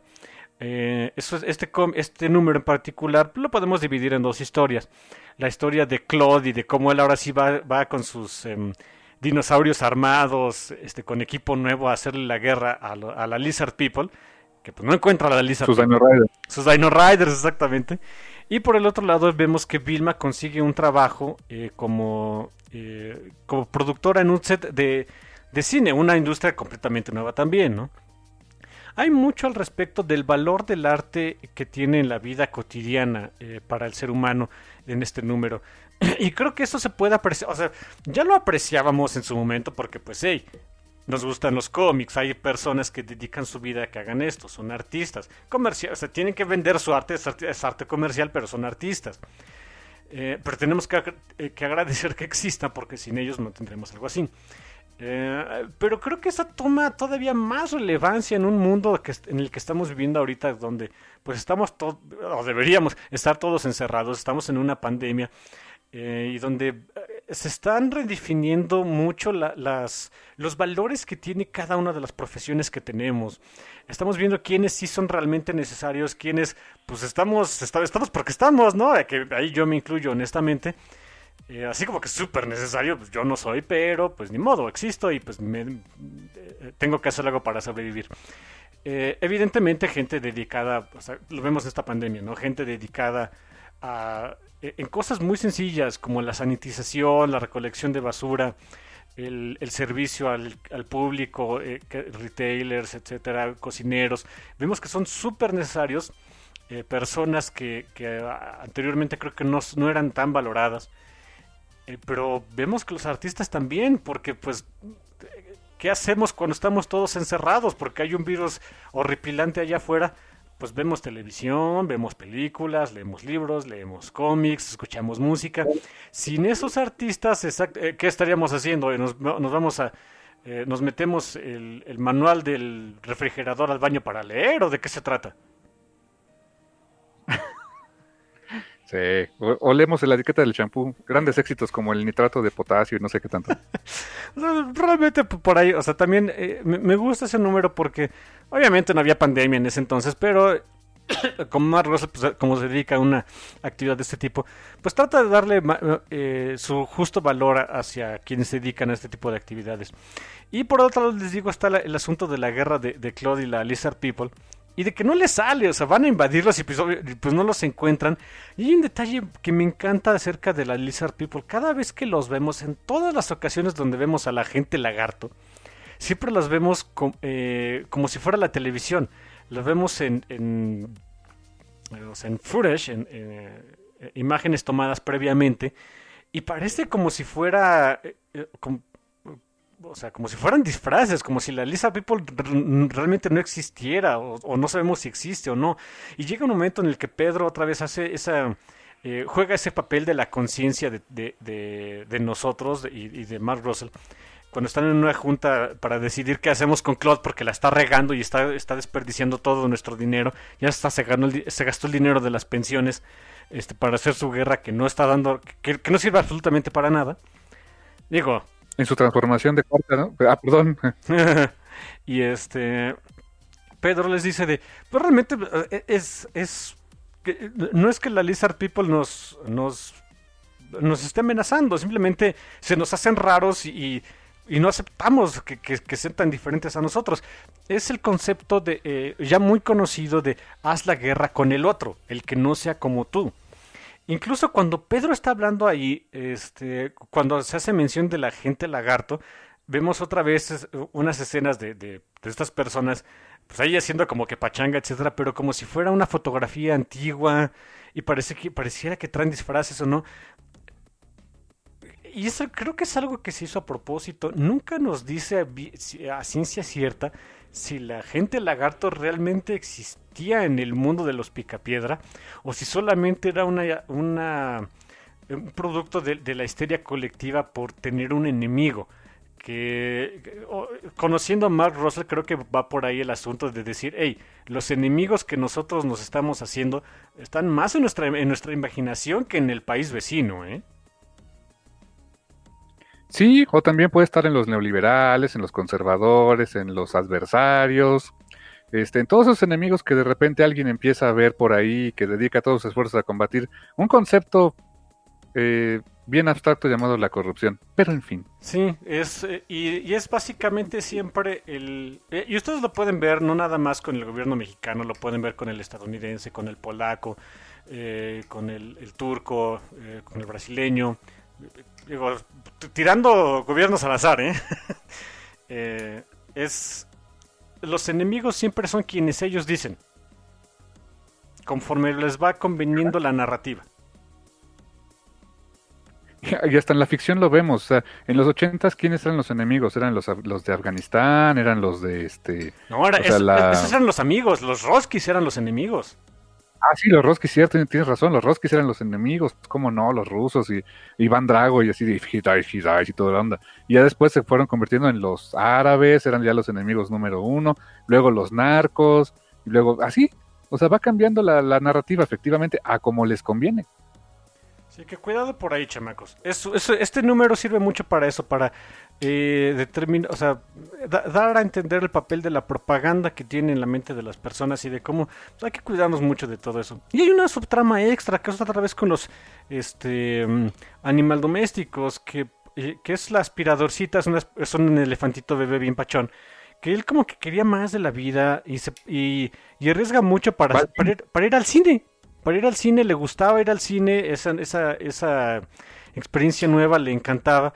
El problema es que arriesgó tanto su vida que en una de esas, cuando va al cine, lo utilizan para aspirar el piso de, un cine que pues todos los que hayan trabajado ahí este, me dicen que es lo más asqueroso del mundo. No me quiero imaginar por, o sea, me imagino por qué. Prefiero no hacerlo. ahí es donde me gusta vivir en la negación. Eh, y desafortunadamente la pobre aspiradorcita muere y su único amigo en el mundo, que era la bolita de bolos, que él arriesgó todo para salvar a la bolita de bolos del reciclaje y demás, pues, pues se, rompe la bolita de bolos. Dice, oigan, se, murió nuestro amigo, no, no. Y, ya lo tiraron a la basura y lo van a reemplazar. O sea, no, esto está mal. Sí, y es, es, horrible también, y también al mismo tiempo eh, te da que pensar porque, o sea, Pedro que hizo un tremendo speech con, con este en la junta esta donde todos dijeron a Claude que estaba idiota, hace un gran speech, hace dice muchas verdades, eh, muestra una conciencia eh, que te hace pensar, etcétera, pero al mismo tiempo luego vemos a Pedro así de pues tíralo, ya es una cosa, se murió, se, se, se este, se descompuso. No tiene esa, esa empatía con ellos porque no los ve igual. O sea, están literalmente a mundos de distancia, ¿no? Es, si te das cuenta, otra vez el concepto del otro. No te importa porque es otro, porque es otra cosa. Es como eh, los, es como los de este piedra, piedra dura con este, con la Lizard People. No importan porque son otros. Ajá, exacto. No, no están en mi realidad. No están ni en mi scope para nada, ¿no? Y por eso les podemos hacer lo que queramos.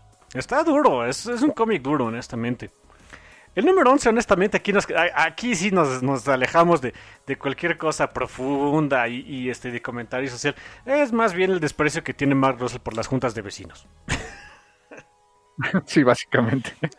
Ahí les, va un poquito, de contexto. Las, asociaciones de vecinos son, eh, son organizaciones típicas de los suburbios estadounidenses. Empezaron a tomar mucha relevancia en la, eh, después de la Segunda Guerra Mundial, cuando mucha parte de la población de las ciudades eh, se empezó a mudar hacia los suburbios por distintas razones. estas juntas de vecinos históricamente se han encargado de mantener un status quo y de una cierta eh, normalización de, de, la, eh, de cómo se vive en estos lugares en Estados Unidos.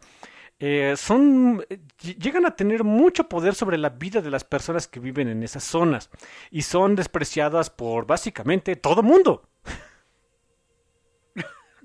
Y veo que Mar, yo creo que Mark Russell tuvo sus buenos que veres con ellos, ¿eh? Definitivamente, porque digo, eh, creo que este es un cómic, es un número en el que no nos vamos a detener, porque es, es, es soltar su veneno contra las, las asociaciones de vecinos. Eh, yo supongo que con justa razón, pero sí, todo, todo el número es este, eh, está dedicado a, a decir las asociaciones de vecinos son el mal encarnado y deberían desaparecer de la faz de la tierra. Los odio, quiero que se mueran todos. Eso y también Gazú nos salva el pellejo a la humanidad. Eh, hay una subtrama ahí donde que tiene que ver también con juntas de vecinos y de que cómo este, están vigilando porque el, vecindario no se vuelva una basura. Pero de alguna manera Gazú nos salva el pellejo y gracias Gazú. Ah, sí, sí, definitivamente. Que por cierto, esta eh, Iron Spike, la, la publisher de esta compañía chiquita de Iron Circus Comics, qué curioso que estuve leyendo este cómic cuando ella estuvo diciendo esas cosas por ahí en Twitter, pero eh, ella detesta, detesta los suburbios. Que ella vivió los sus primeros 18 años de vida en un suburbio, después de eso se mudó a la ciudad y primero se muere a regresar a los suburbios. Órale, ok. Holy shit, qué tan malos son. Sí, aquí en México eso no hay, ¿verdad? O sea, ese tipo de... O sea, sí está como que de repente juntas vecinales o algo así, pero en general más bien nos vale cacahuate, ¿verdad? Sí. Sí. Ah, eh, es, un, es una cuestión muy curiosa de, de, entre Estados Unidos y nosotros. Por un lado, o sea, los estadounidenses son, son sumamente... Y se ve como su respuesta social hacia el coronavirus eh, son muy egoístas, son eh, tienden a ser eh, egoístas, pero en el sentido de prefiero que tú te mueras, que yo, que, que, mis hijos se mueran, que todos se mueran, a que yo sea, a que yo tenga un poquito de inconveniencia, a ese tipo de egoísmo. Mientras que nosotros somos más bien el tipo de egoísmo de mientras yo y los míos estén bien, me valen los demás. Somos egoístas también, pero es un poquito distinto. Sin embargo, en Estados Unidos se, se fomenta mucho el acercamiento vecinal pero para motivos un tanto feos, o sea, eso de, andar normalizando la, la, forma de vida eh, de zonas completas, pues honestamente es bastante feito. Aquí existen políticas públicas para tratar de acercar a la gente y de, o por lo menos eh, en gobiernos anteriores se, intentaba dar un, empoderamiento hacia este tipo de organizaciones. Sé que hasta donde tengo entendido ya no, ese tipo de, programas ya, desaparecieron. Digo, eh, es normal conociendo el tipo de gobierno que tenemos, que quieren concentrar todo el poder. Eh, pero eh, la gente fue, eh, eh, cuando existían, me decía una amiga, ella trabaja mucho en políticas públicas, saludos Pau, es muy reacia esto, es muy reacia aquí en México a, organizarse, a juntarse, a, ver por su comunidad. somos raros, de verdad somos muy raros también. Muy parecidos a Estados Unidos, pero, muy distintos al mismo tiempo, no sé. Creo que los únicos casos en los que se ven forzados a eso son cuando tienes que vivir en, condominios o unidades este, habitacionales así que están cerradas. Hay algunas zonas, este, tengo unos amigos que viven en un departamento en, en, pues en un complejo que está al sur de la ciudad, donde pues literalmente es como una mini ciudad adentro, o sea, y ahí pues te ves obligado a, entrar a ese tipo de, juntas y cosas así, porque así está la dinámica, o sea, eh, hay cosas que, le tienes que entrar porque si no te afectan, ¿no? Es el hecho de que no, eh, o sea, tengas que participar en que si hay o no hay vigilancia, si hay o no hay servicios de tal cosa, porque aunque estás en tu departamento, en tu casita, pues eres parte de toda una colmena, ¿no? Sí, pero fíjate, creo que eso es más de, una, de un asunto eh, de por iniciativa privada o, iniciativa propia. porque digo, a mi amiga Pau le tocó implementar, bueno, tratar de implementar ese tipo de cosas eh, cuando estuvo trabajando en un instituto ahí de, gobierno para la delegación, la que era la delegación, ay, ya no me acuerdo que recuerdo que es Capotzalco algo así. No, dice que, que fue imposible, o sea, de veras la gente no se acercaba, o sea, era muy, era muy, mm, muy desconfiada al respecto. probablemente tenga más éxito cuando sean, sean asuntos de iniciativa privada, de que no tengan que ver con el gobierno. Probablemente vaya por ahí, no sé. Les digo, este, situaciones este, complicadas de la vida política y social del país. Así es, carnal. Y por último, pues el último número, el número 12. Eh, um, te soy honesto, lo sentí un poco apresurado. Quizá este, al final, eh, yo creo que tenían que cerrar ya rápido. No sé si, si este Russell en algún momento pensó que se podía eh, ir a más números la serie. No cierra mal, pero, o al menos me dejó con esa sensación de que, ah, había conceptos que todavía se quedaban más padres para explorar, pero aún así creo que eh, con 12 números contó una historia bastante cohesiva, pero, pero sí lo sentí un poquitín apresurado, no sé tú, Carmen. ¿Sabes qué? Es cierto, porque aquí lo que hace Mark Russell es darle un cierre a la mayoría de, la, de los arcos que ya había comenzado, que seguían desarrollándose en, en el cómic, y como son muchos arcos, le dedica pocos, pocos paneles a cada uno. No lo había visto así. Creo que tienes razón. Creo que está un poquito apresurado. Quizás su plan era seguir un, rato más con el cómic. Eh, supongo que hubo circunstancias muy ajenas a él por las que no pudo. Pero bueno, eh, aún así lo siento un, final muy adecuado para, para, la serie. Porque, y lo mencioné y me gusta, creo que no deja cabos sueltos al respecto. Sí, hay, hay, un cierre del arco, por ejemplo, de la bola de boliche que se vuelve muy importante eh, para una subtrama que también es un tropo muy común de las sitcoms este, animadas, ¿no? Llámese Los Simpsons, pues, Los Picapiedra Padre de Familia, donde de repente el, padre de familia de, la, de, la, familia en turno eh, obtiene la posibilidad de un ascenso y no lo logra, ¿no? Y se queda siempre en el mismo status quo. Algo así sucede aquí con Pedro, y es culpa de la bola de boliche, ¿no? Que, viene de todo su resentimiento por lo que ya había pasado con la, con la, con la aspiradora, ¿no? Hay otra resolución, quizá la más grande, que es la subtrama de Gazú, y de, pues Gazú básicamente deja el planeta Tierra y pues se va con la idea confiada de que podemos mejorar y podemos ser una raza mejor, un mundo mejor, ¿no? Eh, y cierra, hay una subtrama también que, cierra, y cierra muy padre, que es, eh, no habíamos vuelto a ver a este personaje, es a Carl, eh, Carl Sargon, o sea, Carl Sagan, pero versión piedradura. Eh, y como los, los pequeños, esta Pebbles y Bam Bam, que no habíamos mencionado en todo el programa, eran como parte de esta juventud aficionada a la ciencia, ¿no?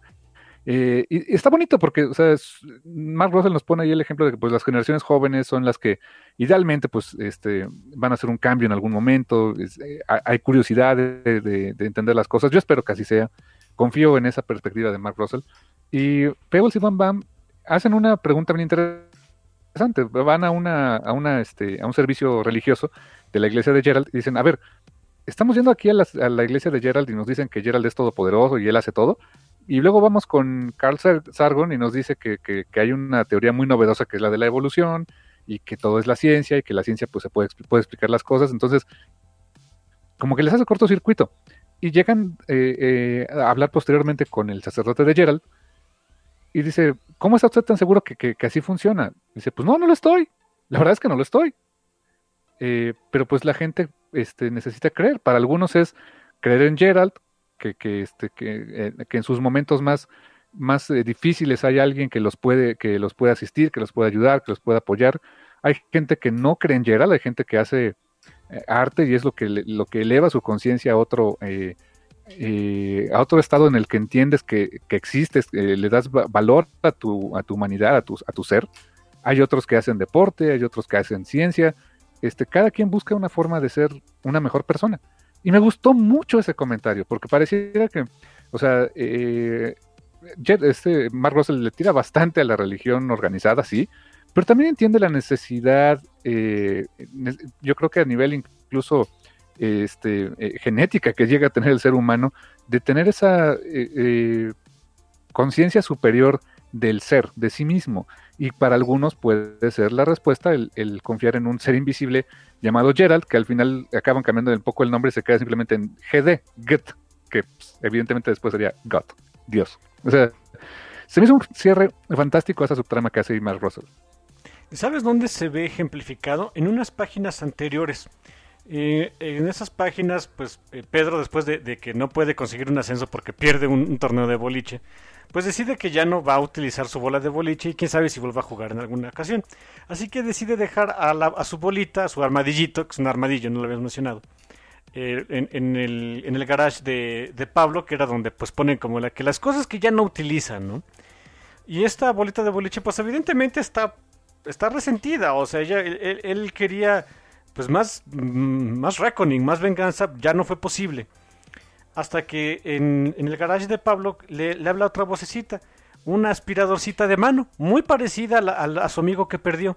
Y esa aspiradorcita de mano eh, le pide ayuda porque, igual que su amigo anterior, pues le tiene miedo a la oscuridad, está chiquito, no sabe bien qué hacer, eh, no sabe cómo lidiar con el mundo humano porque pues, pues eres una cosa, ¿no? Eh, y el, el armadillito, la bolita de boliche le dice, mira, o sea, la forma en la que podemos sobrellevar esto es en el momento en el que no estés trabajando, aleja tu mente del trabajo. E, e, es cuando ellos ya no tienen control sobre ti. Eh, ayuda mucho el tener un lugar pachoncito donde puedas descansar, donde puedas ser tú. Y si dices que ahorita el cajoncito donde, te guardaban te daba miedo porque está oscuro, ok, dame chance, lo arreglamos, le, hace una camita, le pone una vela, solo hace, lo hace un lugar agradable para él. Y, la aspiradorcita le dice, oye, muchas gracias, ¿cómo es que sabes tanto? El, armadillito, la bolita de bolos le dice, pues lo aprendí de alguien. O sea, esa sensación de, de, encontrar nuestra, a veces nuestra vocación, eh, a veces va por un camino y se va por y, termina siendo otro. La, la, bolita de boliche quería venganza, quería, quería que los humanos sintieran la pérdida que él sintió al ver que eso es imposible porque sencillamente no tiene el poder para ello, deja el resentimiento de lado, que no es fácil, evidentemente no es algo sencillo, pero ve que hay otra, otra alma, otra, otra criaturita que está necesitando de él y le ayuda. De veras, esas dos son dos paginitas, ¿eh? son dos páginas muy sencillitas, eh, muy eh, solamente hay diálogo como en o sea diálogo pesado como en dos paneles de veras me conmovieron mucho y, es y es el eh, es es la ejemplificación después de, esa escena donde, donde llega Pebbles y Van Van, eh, bueno, sobre todo Pebbles, con el sacerdote este y, le da esa, esa, explicación de, pues a veces encontramos sentido en otras cosas. Es una chulada, es, es fantástico este número en ese sentido, o sea, sí lo sentimos apresurado, creo que coincidimos, pero cierran muy bien sus, los temas que quería tocar eh, Mark Russell. Y honestamente, eh, nos dejan un punto bastante alto, nos dejan un punto de, esperanza, de, que puede ser un, un, mundo mejor, de que Piedradura puede ser un lugar mejor, de que la humanidad puede ser mejor. La verdad es, eh, para toda la acidez, o sea, ¿qué, ¿qué, es lo que siempre recordamos de este cómic de los Picapiedra, no?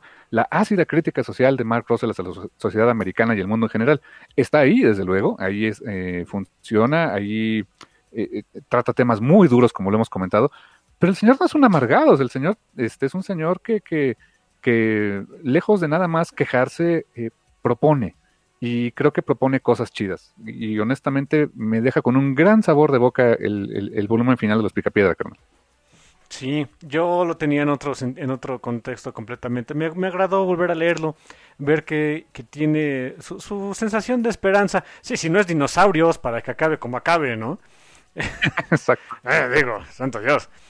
Um, es un cómic, eh, con, con razón la gente recuerda con tanto cariño este cómic. Sí, sí, sí, que ya es un cómic que ya tiene sus pues, casi cinco años, ¿eh? No, ya no, no es tan nuevecito. No, no, no, ya, ya está entrando a lo de clásicos modernos del café. ¿eh? Sí, sí, sí, este, eh, que sigue estando en print, o sea, si lo buscan en Amazon en inglés está en print, si lo buscan en español está, eh, o sea, no se reimprime constantemente, pero es fácil de localizar en la tienda en línea de Smash o en, este, o en, tiendas de cómics, etcétera. Eh, y desde luego, pues pueden leer la versión digital en Comixology, que todo el tiempo está disponible. Eh, como quiera que sea, lo quieran leer en español, en inglés, en físico, en digital, pero léanlo. Honestamente, es un, un cómic que vale mucho la pena leer, que vale mucho la pena tener y revisitar. Honestamente, tenía. Eh, desde la, la, primera vez que leí este volumen, yo creo que tenía como un par de años que no lo había leído.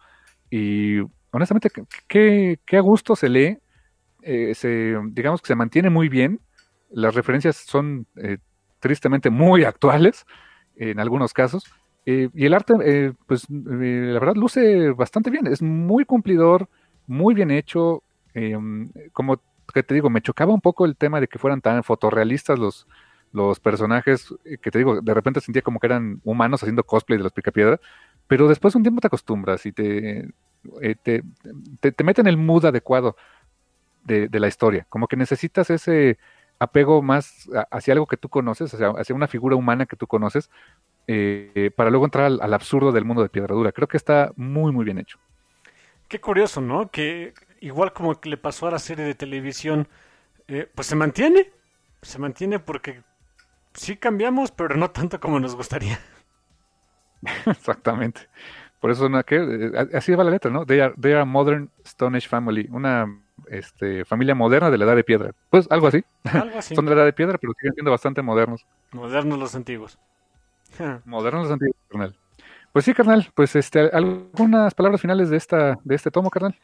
Ah, pues cómprenlo, honestamente, o sea, no se van a arrepentir, al señor Russell le, le vendría bien el bus de ventas porque por ahí necesita un poquito de trabajo, así que no, no caería mal.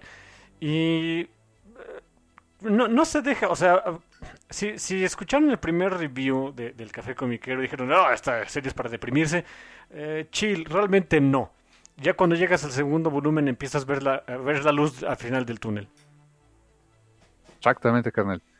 Y pues sí, no queda más que decir que, pues la verdad, este mundo de los Picapiedra, pues es, es un mundo curiosamente bastante fresco, bastante nuevo. Y de veras que vamos a hacerlo mejor, ¿no, carnal? Podemos hacerlo mejor, nos dan el ejemplo de que se puede. Así es, carnal. Y pues no queda más que decirles que gracias. Totales. Y hasta la próxima. Bye. Y ya va la Bye.